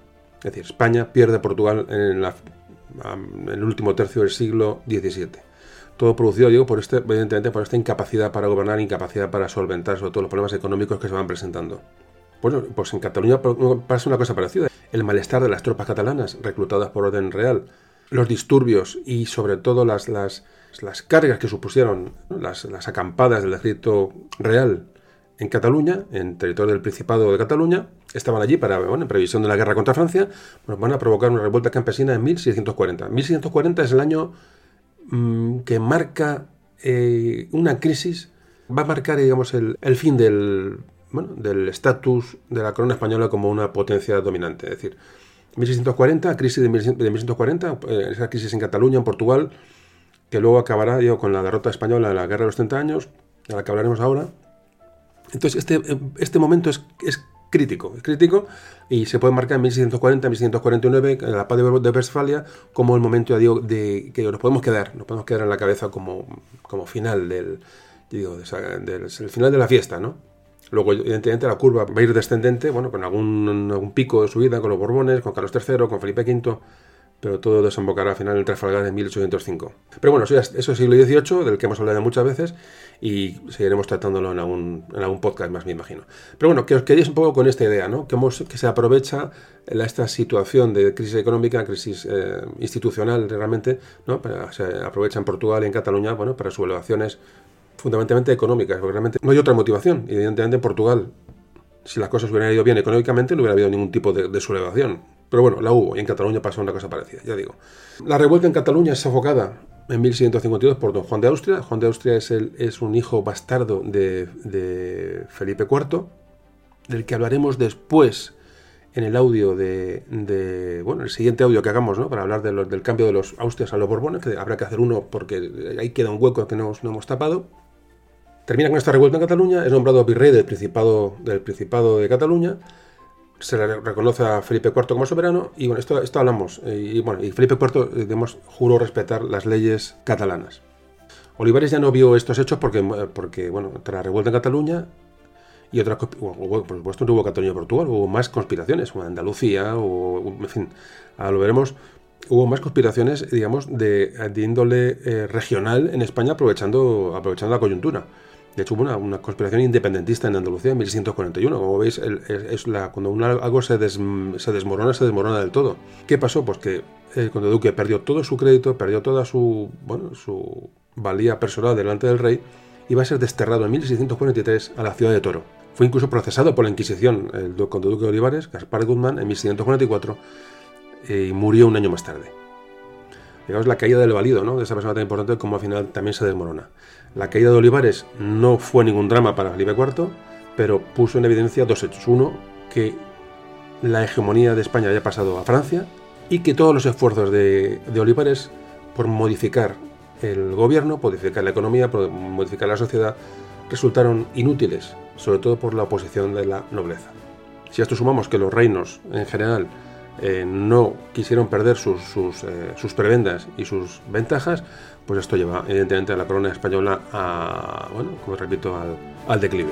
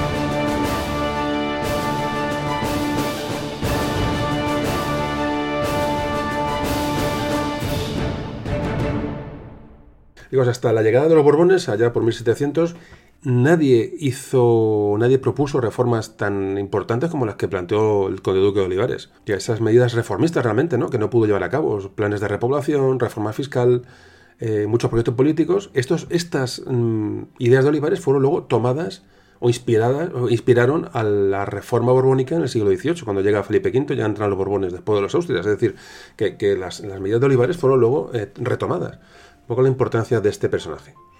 ¿Quién tomó el, testigo del conde duque Olivares en el, como válido del rey Felipe IV? Pues fijaros, fue su sobrino, el duque de Aro. Fijaros cómo, se queda en familia, a pesar de todo, se queda en familia en la cuestión. Eh, el duque de Aro, que era amigo de, amigo infancia de Felipe IV, había compartido estudios, en fin, eh, un personaje era bastante discreto, también como su tío también supo dejar al rey actuar, es decir, tampoco un poco siguió un poco la corriente de su tío de no acercarse demasiado al rey, Pero el rey ya, digamos, eh, es que es el propio rey el que pone un poco de distancia con el válido, es decir, ya no le considera mm, válido, sino primer ministro.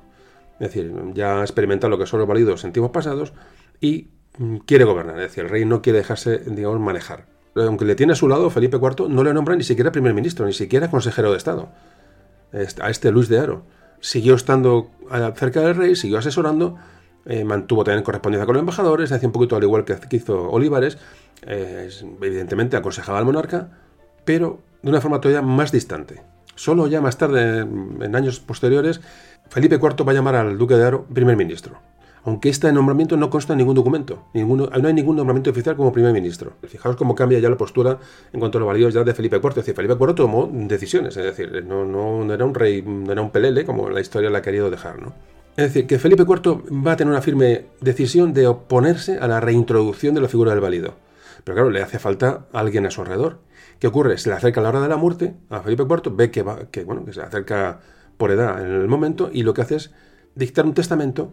Él es consciente de que va a dejar como regente a la, reina, a Mariana de Austria, hasta que su hijo Carlos, el que será Carlos II, sea mayor de edad, y ve que no hay una continuidad importante en el asunto, entonces lo que va a nombrar es, no nombra un válido, no, pero va a nombrar una junta, una junta de, bueno, de regencia, digamos, durante el periodo de regencia de, su mujer, de Mariana de Austria, nombra paralelamente una junta, una junta, digamos, que se haga cargo de los asuntos de Estado, de los asuntos de Estado, viendo un poco la, mala pinta que tenía su hijo Carlos, que será Carlos II, hemos, hablado una vez de Carlos II, este eh, Carlos II que pasó a la historia como Carlos II el hechizado, también hablamos de Carlos II en el programa de la historia de locura, quiero recordar, un personaje ya que era producto de esa eh, esos cruces sanguíneos, de esa endogamia de los Austrias durante muchos años y que va a ser el último Austria.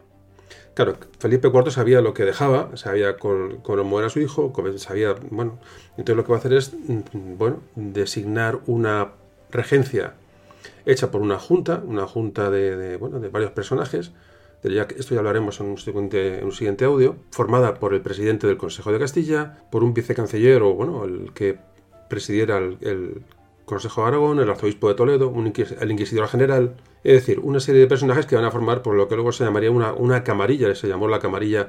Bueno, esto ya lo haremos después, veremos, ya el desastre es absoluto. Si con un válido iba la cosa mal, con una junta de válidos, eh, Carlos II, bueno, creo que el declive de la ya es, es, absoluto, pero esto ya digo lo tocaremos en un siguiente audio. El cambio de los, uh, de los Austrias a los Borbones y la llegada de Felipe V. La verdad que es muy interesante ese capítulo, aunque ya lo hemos tocado alguna vez en audios anteriores, pero bueno, por encima. Así que ya bueno, acabamos este bloque. Antes de pasar un poco ya al resumen de lo que es el reinado de Felipe V, hemos hablado de los válidos.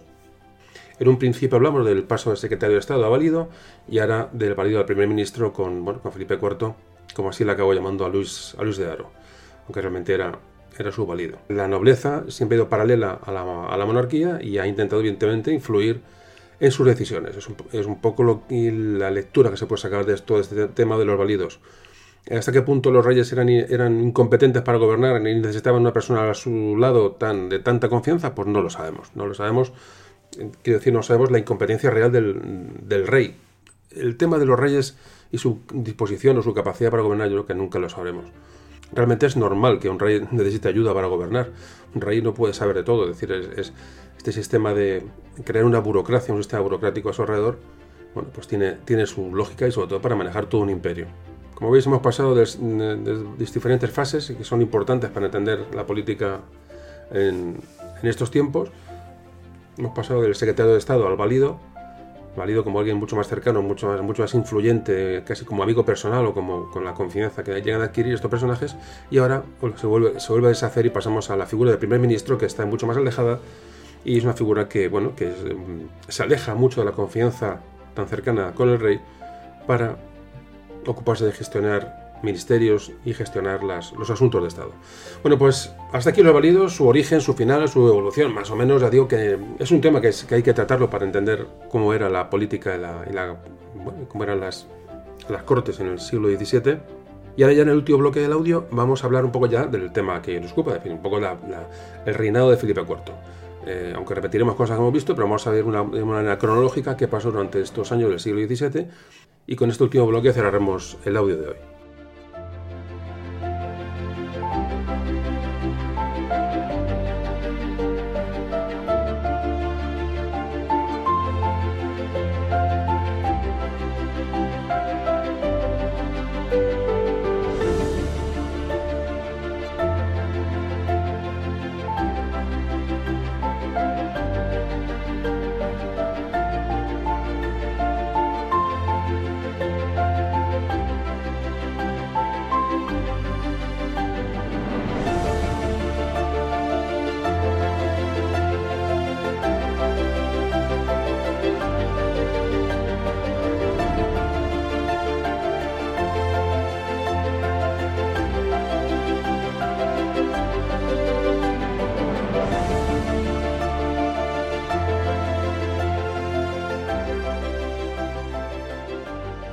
Bueno, en esta pausa, como siempre, he hecho un viaje a la nevera, ya el, clásico viaje a la nevera, ya sabéis cómo funciona esto. Y hoy ha caído un trocito de chorizo picante de león que me mandó un amigo al cual aquí saludo, que seguro que estará escuchando. Bueno, pues seguimos con el, ya digo, último bloque del audio, Felipe IV. Vamos a ver un poquito cuál era su vida, cuál fue su reinado, aunque yo repetiremos cosas que hemos visto antes y así vamos, eh, digamos, eh, dejando conceptos aclarados. Y ya digo, para cerrar este siglo XVII, que me parece fundamental que conozcamos más en profundidad. Bueno, pues Felipe IV. Felipe IV nació en Valladolid el 8 de abril de 1605 y murió en Madrid el 17 de septiembre de 1665, es decir, 60 años. Una buena edad para la época. Era el hijo mayor de Felipe III y de Margarita de Austria y reinó en España prácticamente digo, durante estos casi, bueno, estos dos, dos primeros tercios del siglo XVII. Como te comentábamos, no entenderemos la figura de Felipe IV sin su valido Gaspar Guzmán, eh, conde duque de Olivares. Fue sustituido por su sobrino Luis Méndez de Aro como valido. Hay que decir de Felipe IV que aunque tuvo al conde duque de Olivares constantemente a su lado durante la mayor, la parte más importante de su reinado, no era ajeno a lo que estaba sucediendo. Y sí es cierto que estuvo muy, muy, al tanto de, sobre todo, de, bueno, de, ser protector o mecenas de, artistas, el mecenazgo cultural y, por qué no decirlo, pues un rey que, bueno, que estuvo bastante, fue una, bueno, una vida un poco ligera cuanto a relaciones extramatrimoniales, etc. Eso no se puede negar. Apadrinó a muchos, eh, muchos escritores, eh, fue mentor de muchos de ellos, Calderón, Lope de Vega, Quevedo, Góngora. Estos escritores iban mucho por la corte. Llegó a ser prácticamente amigo de Velázquez, también se dice que fue amigo de Rubens.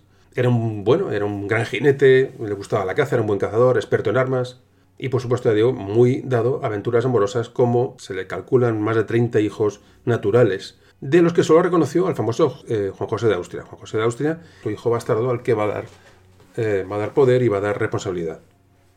Repito otra vez que de este personaje hablaremos con mucha tranquilidad en el podcast siguiente, hablo siguiente cronológicamente, en el que entramos en el siglo XVIII y el cambio a la dinastía borbónica. Su primer matrimonio tuvo lugar en 1615 y eh, bueno, ese matrimonio duró hasta que murió su mujer, Isabel de Borbón, que ocurre en 1644. Pero fijaos el detalle. En el momento del matrimonio contaba eh, Felipe IV con 10 años y su esposa Isabel de Borbón con 6. De hecho, la unión no pudo consumarse hasta 5 años después de, este, de esta boda real. De esa relación nació María Teresa, que se casaría luego con Luis XIV de Francia, y también nació otro hijo, Baltasar Carlos que murió siendo muy joven. Luego al final del audio un poco hablaremos de esta muerte de hijos bueno, para cerrar un poco el audio. Muere la reina y bueno, se va a casar en segunda anuncia Felipe IV con Mariana de Austria. De esta segunda boda tuvo tres hijos más. Margarita, que luego llegó a ser emperatriz de Austria, Felipe, que murió pronto, y por último, el que sería heredero de la corona, Carlos, Carlos II, repito, este niño enfermo desde un principio, al que se le apodó, o la historia le apodó, el hechizado.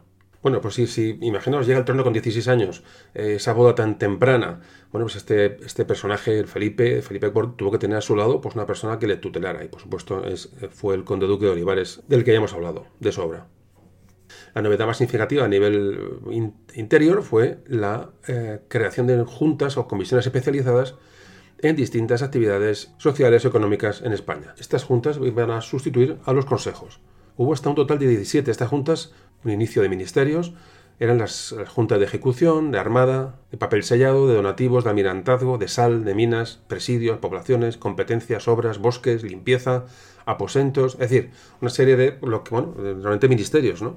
La política de Olivares y Felipe IV, bueno, como antes comentamos, había que, tenía que reducir el gasto, el gasto que, de la corona, y se ordenó a, los, a la nobleza reducir el número de coches, eh, el número de criados a cargo, de esa manera se podía utilizar gente, mandar gente al, al, campo, a la industria. Hubo restricciones en, bueno, en, el vestir y de eso se llegaron a confiscar eh, eh, encajes, sedas, fijaos de cómo hasta qué medidas tan, tan, tan extremas, ¿no? Y para combatir la, despoblación que antes hablábamos, el gran problema del siglo XVII, bueno, se, intentan fomentar los matrimonios, eh, se le quitan, se les reducen impuestos a estos nuevos matrimonios y se les aumenta impuestos a los solteros con más de 25 años. Esto estamos redundando las medidas que antes hemos, hemos, hemos comentado. Se prohíbe emigrar sin licencia real, pero no se consigue la repoblación, el problema demográfico persiste.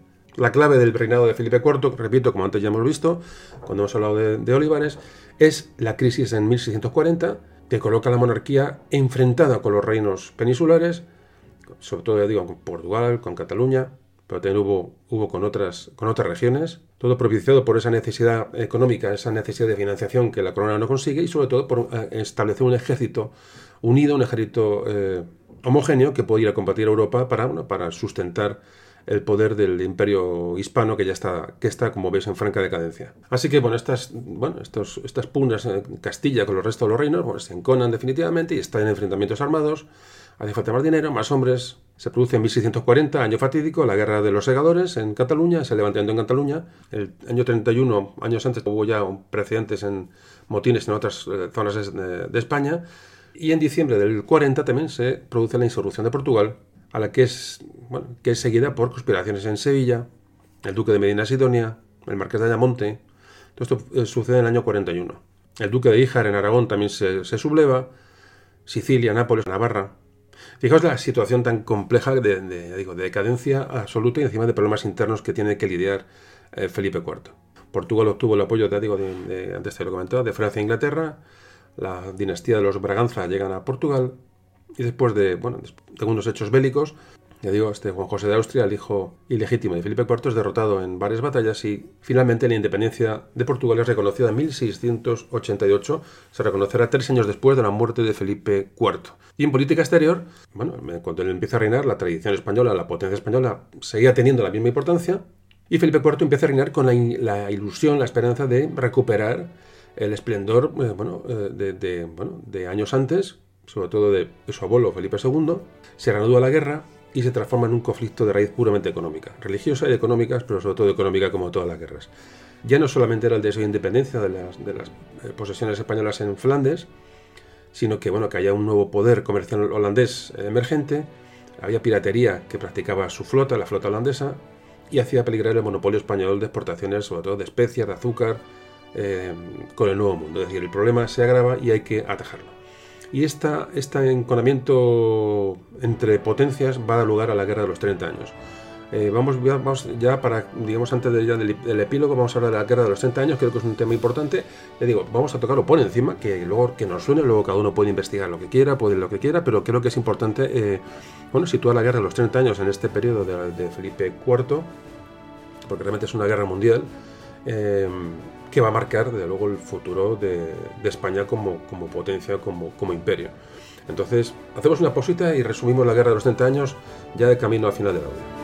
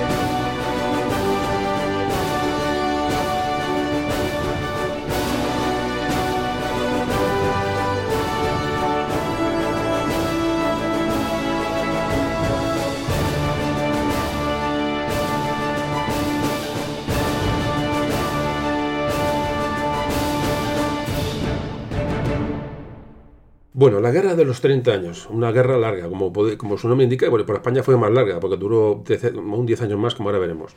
Bueno, la guerra de los 30 años fue una guerra que se libró en Europa entre los años 1618 y 1648, como veis prácticamente durante el reinado de Felipe IV. En esta guerra participaron todas las grandes potencias europeas, todas. Los motivos que causaron la guerra, como antes comentaba, eh, fueron, bueno, eh, bueno, la verdad que fueron evolucionando, porque en un principio era una el, argumento, la excusa era una guerra religiosa. Hay una fricción entre la reforma luterana y la contrarreforma católica, es decir, hay un intento de parar esta reforma protestante. La contrarreforma, o también conocida como la reforma católica, es un movimiento que surge en la segunda mitad del del XVI como respuesta de la Iglesia Católica a la reforma de Lutero.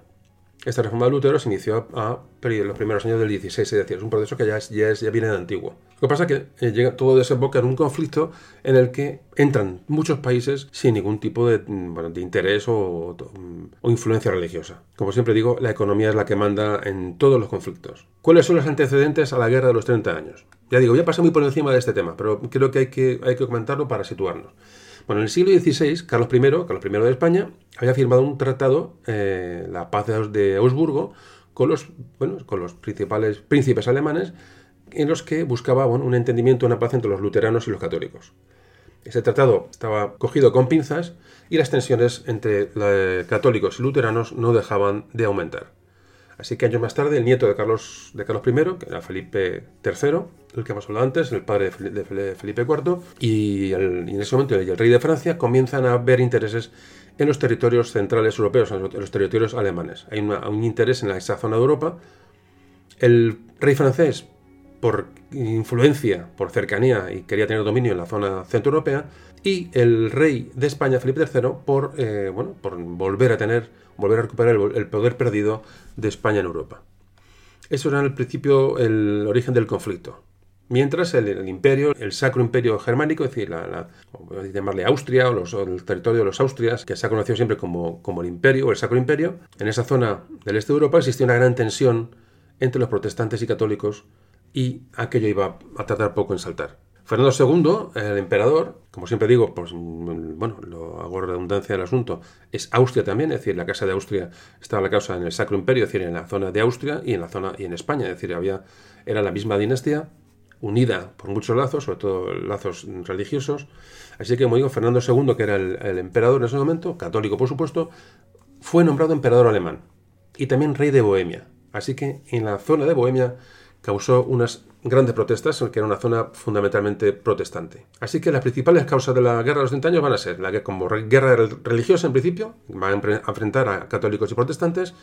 Segundo motivo, el nombramiento de Fernando II, que era gran defensor de los católicos como emperador, es decir, va a influir en una zona eh, amplia. Como tercer motivo, podemos tomar que a río revuelto ganancia de pescadores, es decir, muchos países se unieron a esta guerra o se involucraron en la guerra viendo bueno, la ocasión de, bueno, de, aumentar sus posesiones y ni mucho menos por problemas religiosos, ya digo, como siempre suele ocurrir. Así que podemos decir que la guerra al final se convierte en una guerra comercial. La prueba de que es una guerra comercial y no, y no tanto religiosa es que muchos países de la misma religión se van a enfrentar entre sí. La realidad era muy compleja, las fronteras religiosas no coincidían con los bandos eh, políticos. Así que, de hecho, muchos monarcas reclutaron soldados de otras religiones para, para, bueno, para sus ejércitos sin ningún problema. No tienen ningún pudor en, en, reclutar tropas de otras religiones. Así que, visto este, ya digo, muy por encima de la guerra de los 30 años, eso es, habría que, bueno, por supuesto se puede dedicar un podcast, y, pero bueno, ahí podéis encontrar por información pero es que afecta claramente a la, monarquía de Felipe IV, que es el, tema que hoy nos ocupa. Así que la guerra de los 30 años bueno, tiene varias fases. Lo que se llamó la primera fase, cuando Fernando, I, cuando Fernando II, el rey, el, emperador eh, de Austria, del Sacro Imperio, bueno, se apropia de, varios, de varias zonas y las convierte al, catolicismo. Luego hay una fase llamada fase danesa. ¿Qué ocurre? Eh, Francia, que estaba con grandes ansias, porque Francia es la clave de toda esta guerra, eh, Francia y España, en lo que a nosotros nos afecta, Richelieu, el valido de Luis XIII, que antes, antes comentábamos, en Francia, en lo que Francia no tiene fuerza para, meterse en estos conflictos a gran nivel, pero empieza a influir, eh, eh, por ejemplo, en el rey Cristian IV de Dinamarca, en el Gustavo Adolfo de Suecia, para, que, para enviarles a la guerra. Es decir, Francia, o la política de Francia entre bambalinas es, es fantástica, de manera que mantiene la, la, llama encendida de la guerra en Europa, pero ellos no se llegan a involucrar.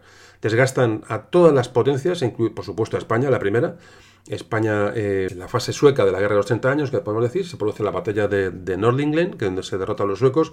Es un ejército eh, de, los, de los Austrias, en el que van españoles, por supuesto. Una política por detrás de Francia de, que debilita a todas las potencias hasta que entren en la guerra. Entra Francia en la guerra y, y, aquí se produce, en esta guerra de los 30 años, el hecho que antes comentaba. Francia, que es una potencia católica, se enfrenta a España y al imperio, al imperio sacro, el sacro imperio germánico, que son católicos. Lo que se hace Francia es enfrentarse a los Habsburgo, tanto en, España, o los Austrias, tanto en España como, como en la propia Austria. Francia tenía miedo de verse estrangulada ¿no? por, el, por el sur, por España, y por el este con, con la potencia austríaca. Y bueno, este famoso Richelieu, que es, el, bueno, es un personaje fundamental para entender todo esto, es el que, bueno, que lleva a cabo toda esta política auténticamente maquiavélica. Estuvo a punto de salirle mal a Francia eh, el asunto, ya en tiempos de Luis XIV, Estuvo a punto el, hermano menor de Felipe IV, que era el cardenal infante Fernando, Fernando de Austria, otro personaje importantísimo, era un gran militar, un bueno, personaje vital y muy importante en la vida de, Felipe IV, manejaba, era uno de los, digamos, los grandes comandantes de los tercios de los ejércitos españoles en Europa, estuvieron a punto de entrar en París, o sea, se arrimaron mucho a París. Pasa que, bueno, España estaba metida en muchos frentes, sobre todo lo más importante, los que tenían en su propio territorio, en Cataluña y Portugal, las sublevaciones en Andalucía, en Navarra, en Aragón antes hemos comentado, o sea, el Porvolín lo tenía en su propio territorio y no, España no pudo dedicar toda la fuerza que, debiera a, bueno, a combatir a Francia, pero este Fernando de Austria estuvo a punto de llegar a París. El caso es que murió Fernando de Austria tras una enfermedad, tras una batalla, ahora hablamos un poquito de ello, y la guerra evoluciona. España no aprovecha la situación de ventaja que tuvo sobre Francia bélica, no la llega a aprovechar, y deja recuperarse a los franceses que llegaron, vamos, de hecho entraron en Viena. Es decir, la guerra de los 30 años la gana Francia. Francia y sus países aliados. Eh, Dinamarca, Holanda, eh, Suecia, etcétera. Bueno, es que la guerra de los 30 años tiene una cantidad de alianzas y contraalianzas que, que, es, que sería muy largo de explicar aquí, pero bueno, esto lo tenéis, hablamos de algo de esto también, yo creo que en el programa los tercios, es decir, ya hemos tocado varias cosas del siglo, del siglo XVII y esta, es, y esta es una más, pero había que un poco encajar la guerra de los 30 años en, como guerra mundial, realmente una guerra a nivel europeo eh, en este momento. Así que en 1648 se llega a la paz de Westfalia que antes comentamos. En esta, eh, paz intervienen el, imperio, el Sacro Imperio, España, como por parte de, los Austrias, Francia, Suecia, Holanda. Así que esta guerra va a poner fin, por fin, al conflicto de, muchos años entre las Provincias Unidas en Flandes y la monarquía hispánica de los Austrias. Pero ¿qué pasó? Que España y Francia, después de esta paz, siguieron guerreando y la guerra va a durar otros 11 años, o sea, 30 años más 11 años de guerra con Francia. Claro, Francia no, no había entrado en guerra en un principio, hacia España el desgaste es tan tremendo, es decir, el siglo, del siglo XVII es de, guerras continuas de principio a fin.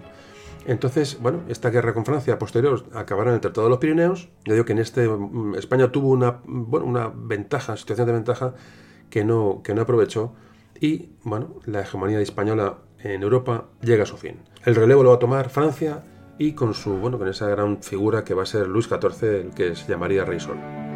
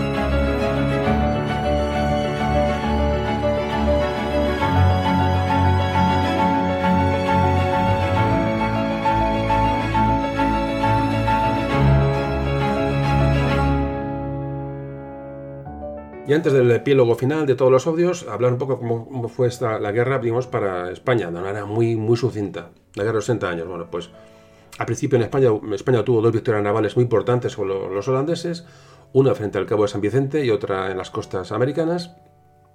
Hubo muchas victorias de los tercios, por supuesto, en Europa, en los Países Bajos, que dieron mucha ventaja en el conflicto a Felipe IV en un principio. Esto no cabe duda, esto hablando de los tercios, ya digo, es otro tema eh, paralelo.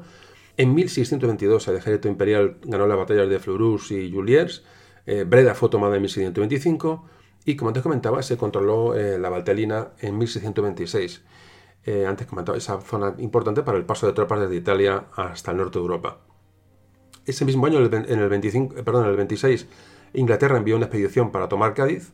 Ahí se abre un nuevo frente con los ingleses que se va a prolongar hasta 1629. Fijaos como aquí hay guerra con todo el mundo a todas horas.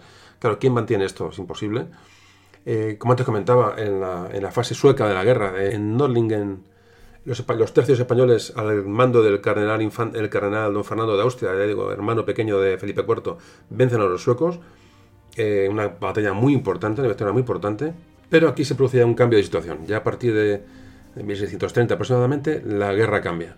En 1637 hay un vuelco, los holandeses recuperan la ciudad de Breda y en 1639 comienza una serie de ataques contra España que eh, terminarán en pocos años con la, bueno, con la derrota de Felipe IV en, esta guerra. No olvidemos los problemas internos a la hora de evaluar todos estos, todos estos eh, acontecimientos. Se produce la derrota española en la batalla naval de las Dunas, otra batalla importantísima que es derrotada la flota española. En 1643 se produce ya la famosa derrota de la batalla de Rocroi, que antes, antes hemos comentado, esa batalla que se ha inmortalizado en, bueno, en multitud de obras. Los tercios ya están prácticamente, se están desangrando por toda Europa, realmente es una auténtica barbaridad. Rocroi es el, o probablemente es el golpe más duro que se ha dado hasta a los tercios hasta, hasta el momento.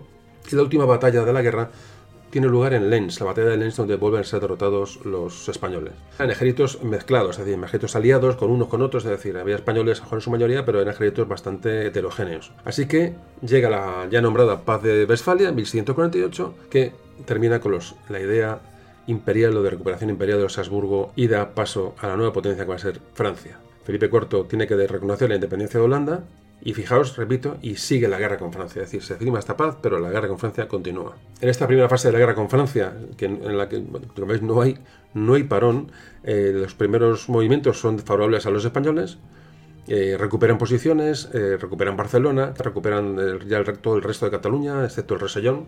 En 1654 se produce la victoria sobre los, sobre los franceses en la batalla de Valenciennes y es el momento que antes comentaba que obliga a los franceses a negociar la paz. Pero hay el válido eh, Luis de Aro, que antes comentábamos, que comete un error político grande, eh, rechaza la oferta de negociación de Francia, cuando estábamos en ventaja para, haber hecho un pacto favorable eh, con, Francia. Es decir, Francia estaba prácticamente rendida, pero España renuncia a esa rendición y, decide continuar la guerra. Así que la, continúa la guerra con la mala suerte de que cambia el sentido de esta, allá por 1658, y ya colocan a Francia en una posición de ventaja, con su rey Luis XIV a la cabeza, que ya no van a dejar, no van a dar tregua a los españoles que tienen que firmar una paz en 1659, la famosa paz de los Pirineos, en la que la monarquía española pierde definitivamente todos los condados al norte de Cataluña, tienen que entregar a los franceses el Artois, el Franco Condado, es decir, dentro de aquella paz de los Pirineos, aquella derrota de España con Francia, también se incluye la obligación del matrimonio entre la infanta María Teresa, la hija de Felipe IV, eh, con Luis XIV, antes comentábamos, y bueno, y el balance final, ya digo, de, la, de esta crisis del siglo XVII fue la pérdida de, resumiendo, la pérdida de los Países Bajos, de numerosos territorios en Centro Europa, la secesión de Portugal, y España abandona definitivamente bueno, sus eh, intenciones o sus ansias de influir en Europa. Pasa el testigo a Francia de una manera clara. Los últimos años de Carlos IV pues, son complicados. Ve que su hijo, el único hijo que, bueno, el hijo que va a sucederle, Carlos II, es pues mm, ve cómo es su hijo realmente, aunque era, aunque era pequeño. Ya digo, intenta dejar una regencia eh, de, Marina de Austria sobre el niño, pero mm, Felipe IV cuando muere sabe que no hay una continuidad clara eh, sucesoria eh, de su persona. Y, y, como antes comentaba también, y para cerrar un poco esta breve, biografía de Felipe IV, o más que nada de su reinado, por decir que, bueno, que ensalzó grande, de una manera enorme las letras, la cultura, se pasó a la historia también como el nombre, bueno, pasó como el grande o pasó como el rey planeta. Son expresiones muy barrocas, ¿no? De muy, algo, muy típicas de esta época barroca. Son expresiones eh, exageradas, pero es verdad que, continuó con Felipe IV ese mítico siglo de oro español que se considera que termina precisamente el siglo de oro español, se considera que termina con la paz de los Pirineos, con la victoria de Francia sobre España en 1659 se eh, dice que el siglo de oro español eh, termina aquí. Es decir, el siglo de oro español no es un siglo exacto, sino se considera que comienza ya por el siglo XVI hasta la mitad del siglo XVIII. Es decir, podemos decir que es un siglo y medio en el que, bueno, en todo el desarrollo de las artes, de la cultura en España se le conoce como esta fase siglo de oro. Bueno, pues este ha sido un poco el resumen, ya digo, de este eh, complemento, audio complemento del siglo XVII, que creo que es fundamental. Ya si sabemos esto, de lo que hemos hablado hoy, si alguna vez hablamos de otra cosa, del siglo XVII o, de los audios que ya hizo el siglo XVII, lo comprenderemos mejor lo meteremos en orden cronológico en la página web en Board para que tengáis ahí estos audios y yo creo que era fundamental eh, tratar este tema hoy porque había muchos temas eh, desilvanados y creo que este audio los ha unido y nos va a venir bien para audios posteriores y anteriores. Bueno, pues nada, cerramos ya el audio con el epílogo y con las últimas, el último resumen, como siempre, y últimas reflexiones.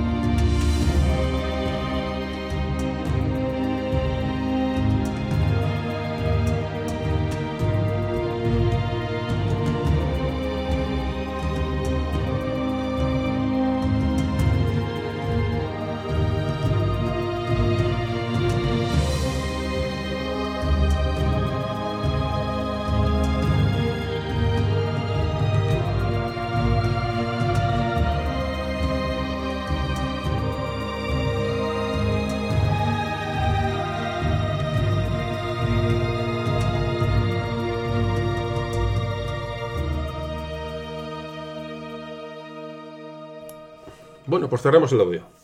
Resumiendo, fijaos, eh, Felipe IV. Felipe IV tiene un hecho personal grave y dramático que es que en 1641 Felipe IV pierde a su hermano, al célebre que antes hemos hablado, Fernando de Austria, este que llamado cardenal infante, este, bueno, que era un gran militar, era su apoyo en los campos de batalla, cuando muere, digo, después, se enferma después de una batalla, creo que es mm, por Bruselas, eso creo recordar, y eh, bueno, fallece, y esto es un golpe durísimo para Felipe IV ha perdido uno de, uno de sus grandes apoyos, hablamos de 1641, pero es que tres años después fallece su esposa, Isabel de Borbón. Con su mujer había tenido ocho hijos. Pero no os perdáis, o sea, fijaos la vida, digamos, em, la vida sentimental tan dura que tuvo Felipe IV. Con esta primera reina, con su primera mujer, con Isabel de Borbón, tuvo una primera hija, Margarita de Austria. Esta niña duró días, murió a los días de nacer. Tuvo una segunda hija, otra Margarita, Margarita María Catalina de Austria, vivió un mes. Tuvo una tercera hija, María Eugenia de Austria, murió al año y medio. Tuvo una cuarta hija, Isabel María Teresa de Austria, murió al día de, nacer. Fijaos, el... es tremendo. Por fin tiene un hijo, Baltasar Carlos, de Austria, del que hablaremos ahora. Posteriormente tuvo otro hijo que murió a los nueve meses, Francisco Fernando de Austria. Posteriormente tuvo otra hija, Mariana Antonia de Austria, que murió a los días de nacer. Y por fin tuvo como última hija a María Teresa de Austria, que sería reina de Francia. Pero salvo Baltasar Carlos y María Teresa de Austria, todos los niños murieron rápidamente. Pues con Baltasar Carlos de Austria como único hijo heredero de, su primer matrimonio, en 1646 parece que hace un viaje a Zaragoza con su hijo para, bueno, para introducirle en, bueno, los asuntos de, Estado de, la corona y en ese mismo viaje va a fallecer Baltasar Carlos, su único hijo varón. Este golpe cuentan que fue definitivo para Felipe IV. Es decir, la vida sentimental, como digo, de, familiar tan dura que tuvo, que tuvo esta persona. Eh, muere su único hijo heredero, Baltasar Carlos. Volvió a Madrid con su hijo muerto y dicen que textualmente dijo Felipe IV, He ofrecido a Dios este golpe, que os confieso me tiene traspasado el corazón y en este estado que no sé si es sueño o verdad lo que pasa por mí. Bueno, no era una vida fácil, evidentemente. Claro, ahora este, el rey Felipe IV eh, tiene que casarse otra vez de urgencia para, bueno, para intentar mantener la, sucesión.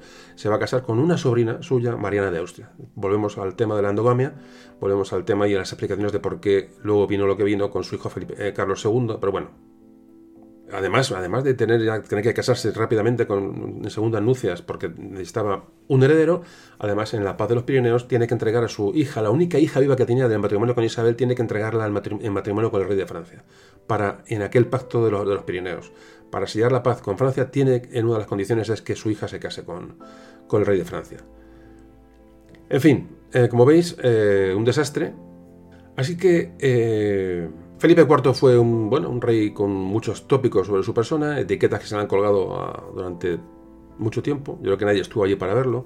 Se le ha llamado pasmado, se le ha llamado bustra menor, eh, libertino, es probable. La verdad es que estuvo muy eclipsado, prácticamente eclipsado por el conde duque de Olivares. Lógicamente se ha valido que, bueno, que era un personaje muy potente, como hemos visto antes, por eso casi hemos, eh, hemos hablado más del conde duque o de la medida del conde duque que de Felipe IV.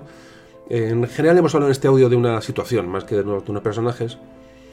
Tuvo el drama de sobrevivir a la muerte de 10 de los 13 hijos legítimos que tuvo, que se hizo pronto, 10 de los 13 murieron, eh, que marcó sin duda a Felipe IV este tema. Mm, Felipe IV que pasó a la historia como el grande, eh, no el pasmado, que es un sobrenombre que, se que le ha asignado una literatura muy reciente. Felipe IV, como su sobrenombre histórico era el Grande. También se llamó el rey, el rey planeta, pero no el pasmado.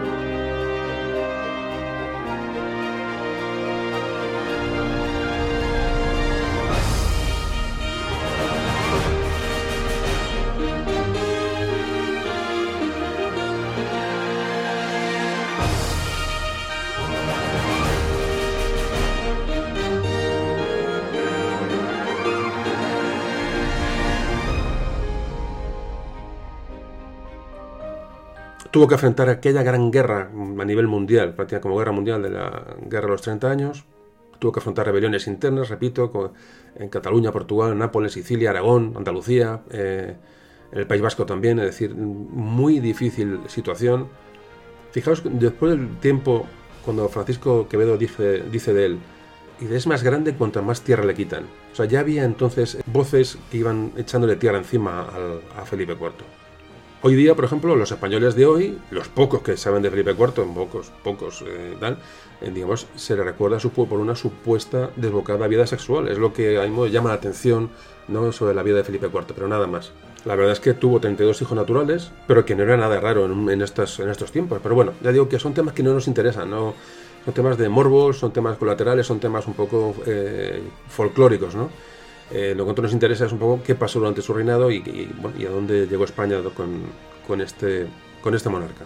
Porque además, por muy disoluto que fuera y por muy eh, eh, libertino que fuera, hasta qué punto un rey así puede decidir que un imperio llegue a su declive. Bueno, pues realmente las circunstancias que llevan a un imperio a su declive son muchas otras, aparte de que el rey pueda ser una manera de otra. De hecho, estaba muy controlado, como hemos visto, por sus validos y por, una serie de, consejos y de juntas que realmente eran los que llevaban las, las riendas del, del imperio. La culpa de este sobrenombre, y ya terminamos el lado del podcast, y no quería acabar sin, sin, comentar este tema, la culpa del apodo de Pasmado, el rey Pasmado, es de la novela de Torrente Ballester, de la que luego se hizo una, una película. Que esto es un ejemplo más de cómo los españoles destruimos nuestra propia historia, sustituyéndola, si podemos, por circo, por anécdotas y por temas secundarios. Felipe IV, y ya digo, finalizando, reinó en pleno siglo de oro, fue mecenas y protector de muchos artistas y escritores, en general de la cultura. Con Diego Velázquez mantuvo una gran relación, de hecho, bueno, realmente Velázquez ha llegado a ser quien es prácticamente por, la influencia de Felipe IV, eran casi de la misma edad. Eh, hablan que el rey le visitaba en su taller cada vez que podía, de hecho, bueno, hay, los, los, retratos de Felipe IV hechos por, por Diego Velázquez. Repito lo que antes hemos comentado, eh, Em, de hecho, bueno, fue un rey, un rey que leyó mucho, escribió mucho, incluso parece que compuso alguna pieza teatral, el propio, el propio Felipe IV, luego tan tonto no era, eh, en un momento que era, era, lo suyo, es decir, estaba Lope de Vega, Góngora, Calderón, Quevedo, estaban en su apogeo, entonces había una influencia pues, bueno, a escribir teatro que, bueno, que tomó Felipe IV. Un sinfín de aspectos que rodearon a Felipe IV, eh, como hemos visto hoy, pudo ser una persona peculiar, sin duda, también producto de la endogamia, de los cruces sanguíneos, también, por supuesto, Pudo estar poco dotado para la toma de decisiones, es posible, pero nadie ha podido demostrar nada, es decir, son todo imaginaciones. Y mucho menos, y vuelvo a repetir, colgarle el ridículo sobre el nombre de Pasmado, que de una forma muy oportunista hizo este escritor que antes comentaba, Torrente Ballester, que creo que es algo indigno de un premio Cervantes, un premio Príncipe de Asturias, como es eh, Torrente Ballester. Realmente, bueno, pues no sé. Y claro, la novela mm, de Torrente Ballester la remató luego eh, un director de cine y Manuel Uribe con la película El Rey Pasmado, que a algunos les pareció muy graciosa. A mí, de luego, no. Esa es la imagen que nos ha llegado de Felipe IV a través de la literatura y el cine. Una caricatura absurda, histriónica, que bueno, que es que es pura leyenda negra realmente creada aquí en nuestro propio país. Ese es el, problema, por lo que digamos, a mí me puede llegar a molestar. Eh, bueno, pues hacer una literatura, un cine sobre un rey, ¿vale? De una manera graciosa, eh, humorística y hacer una caricatura bien, pero es que, es que es lo único que se hace, es decir, solo se hace eso. No, sea, no hay una película ni hay una obra seria en ese momento sobre, sobre Felipe IV.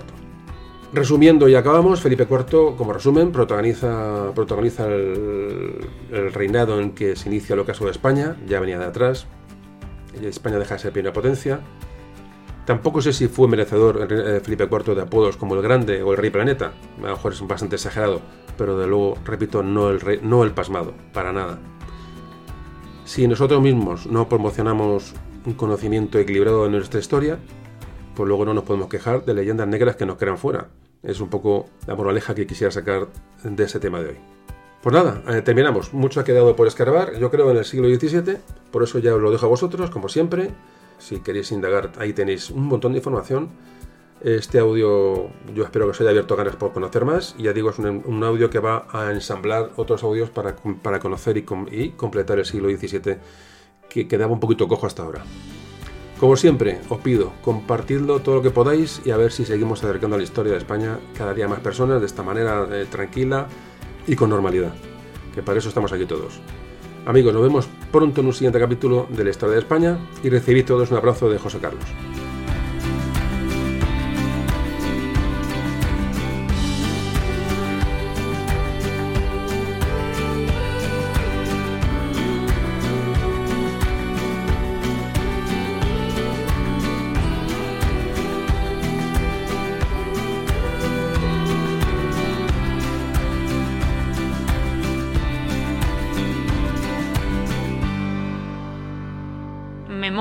De un tambor.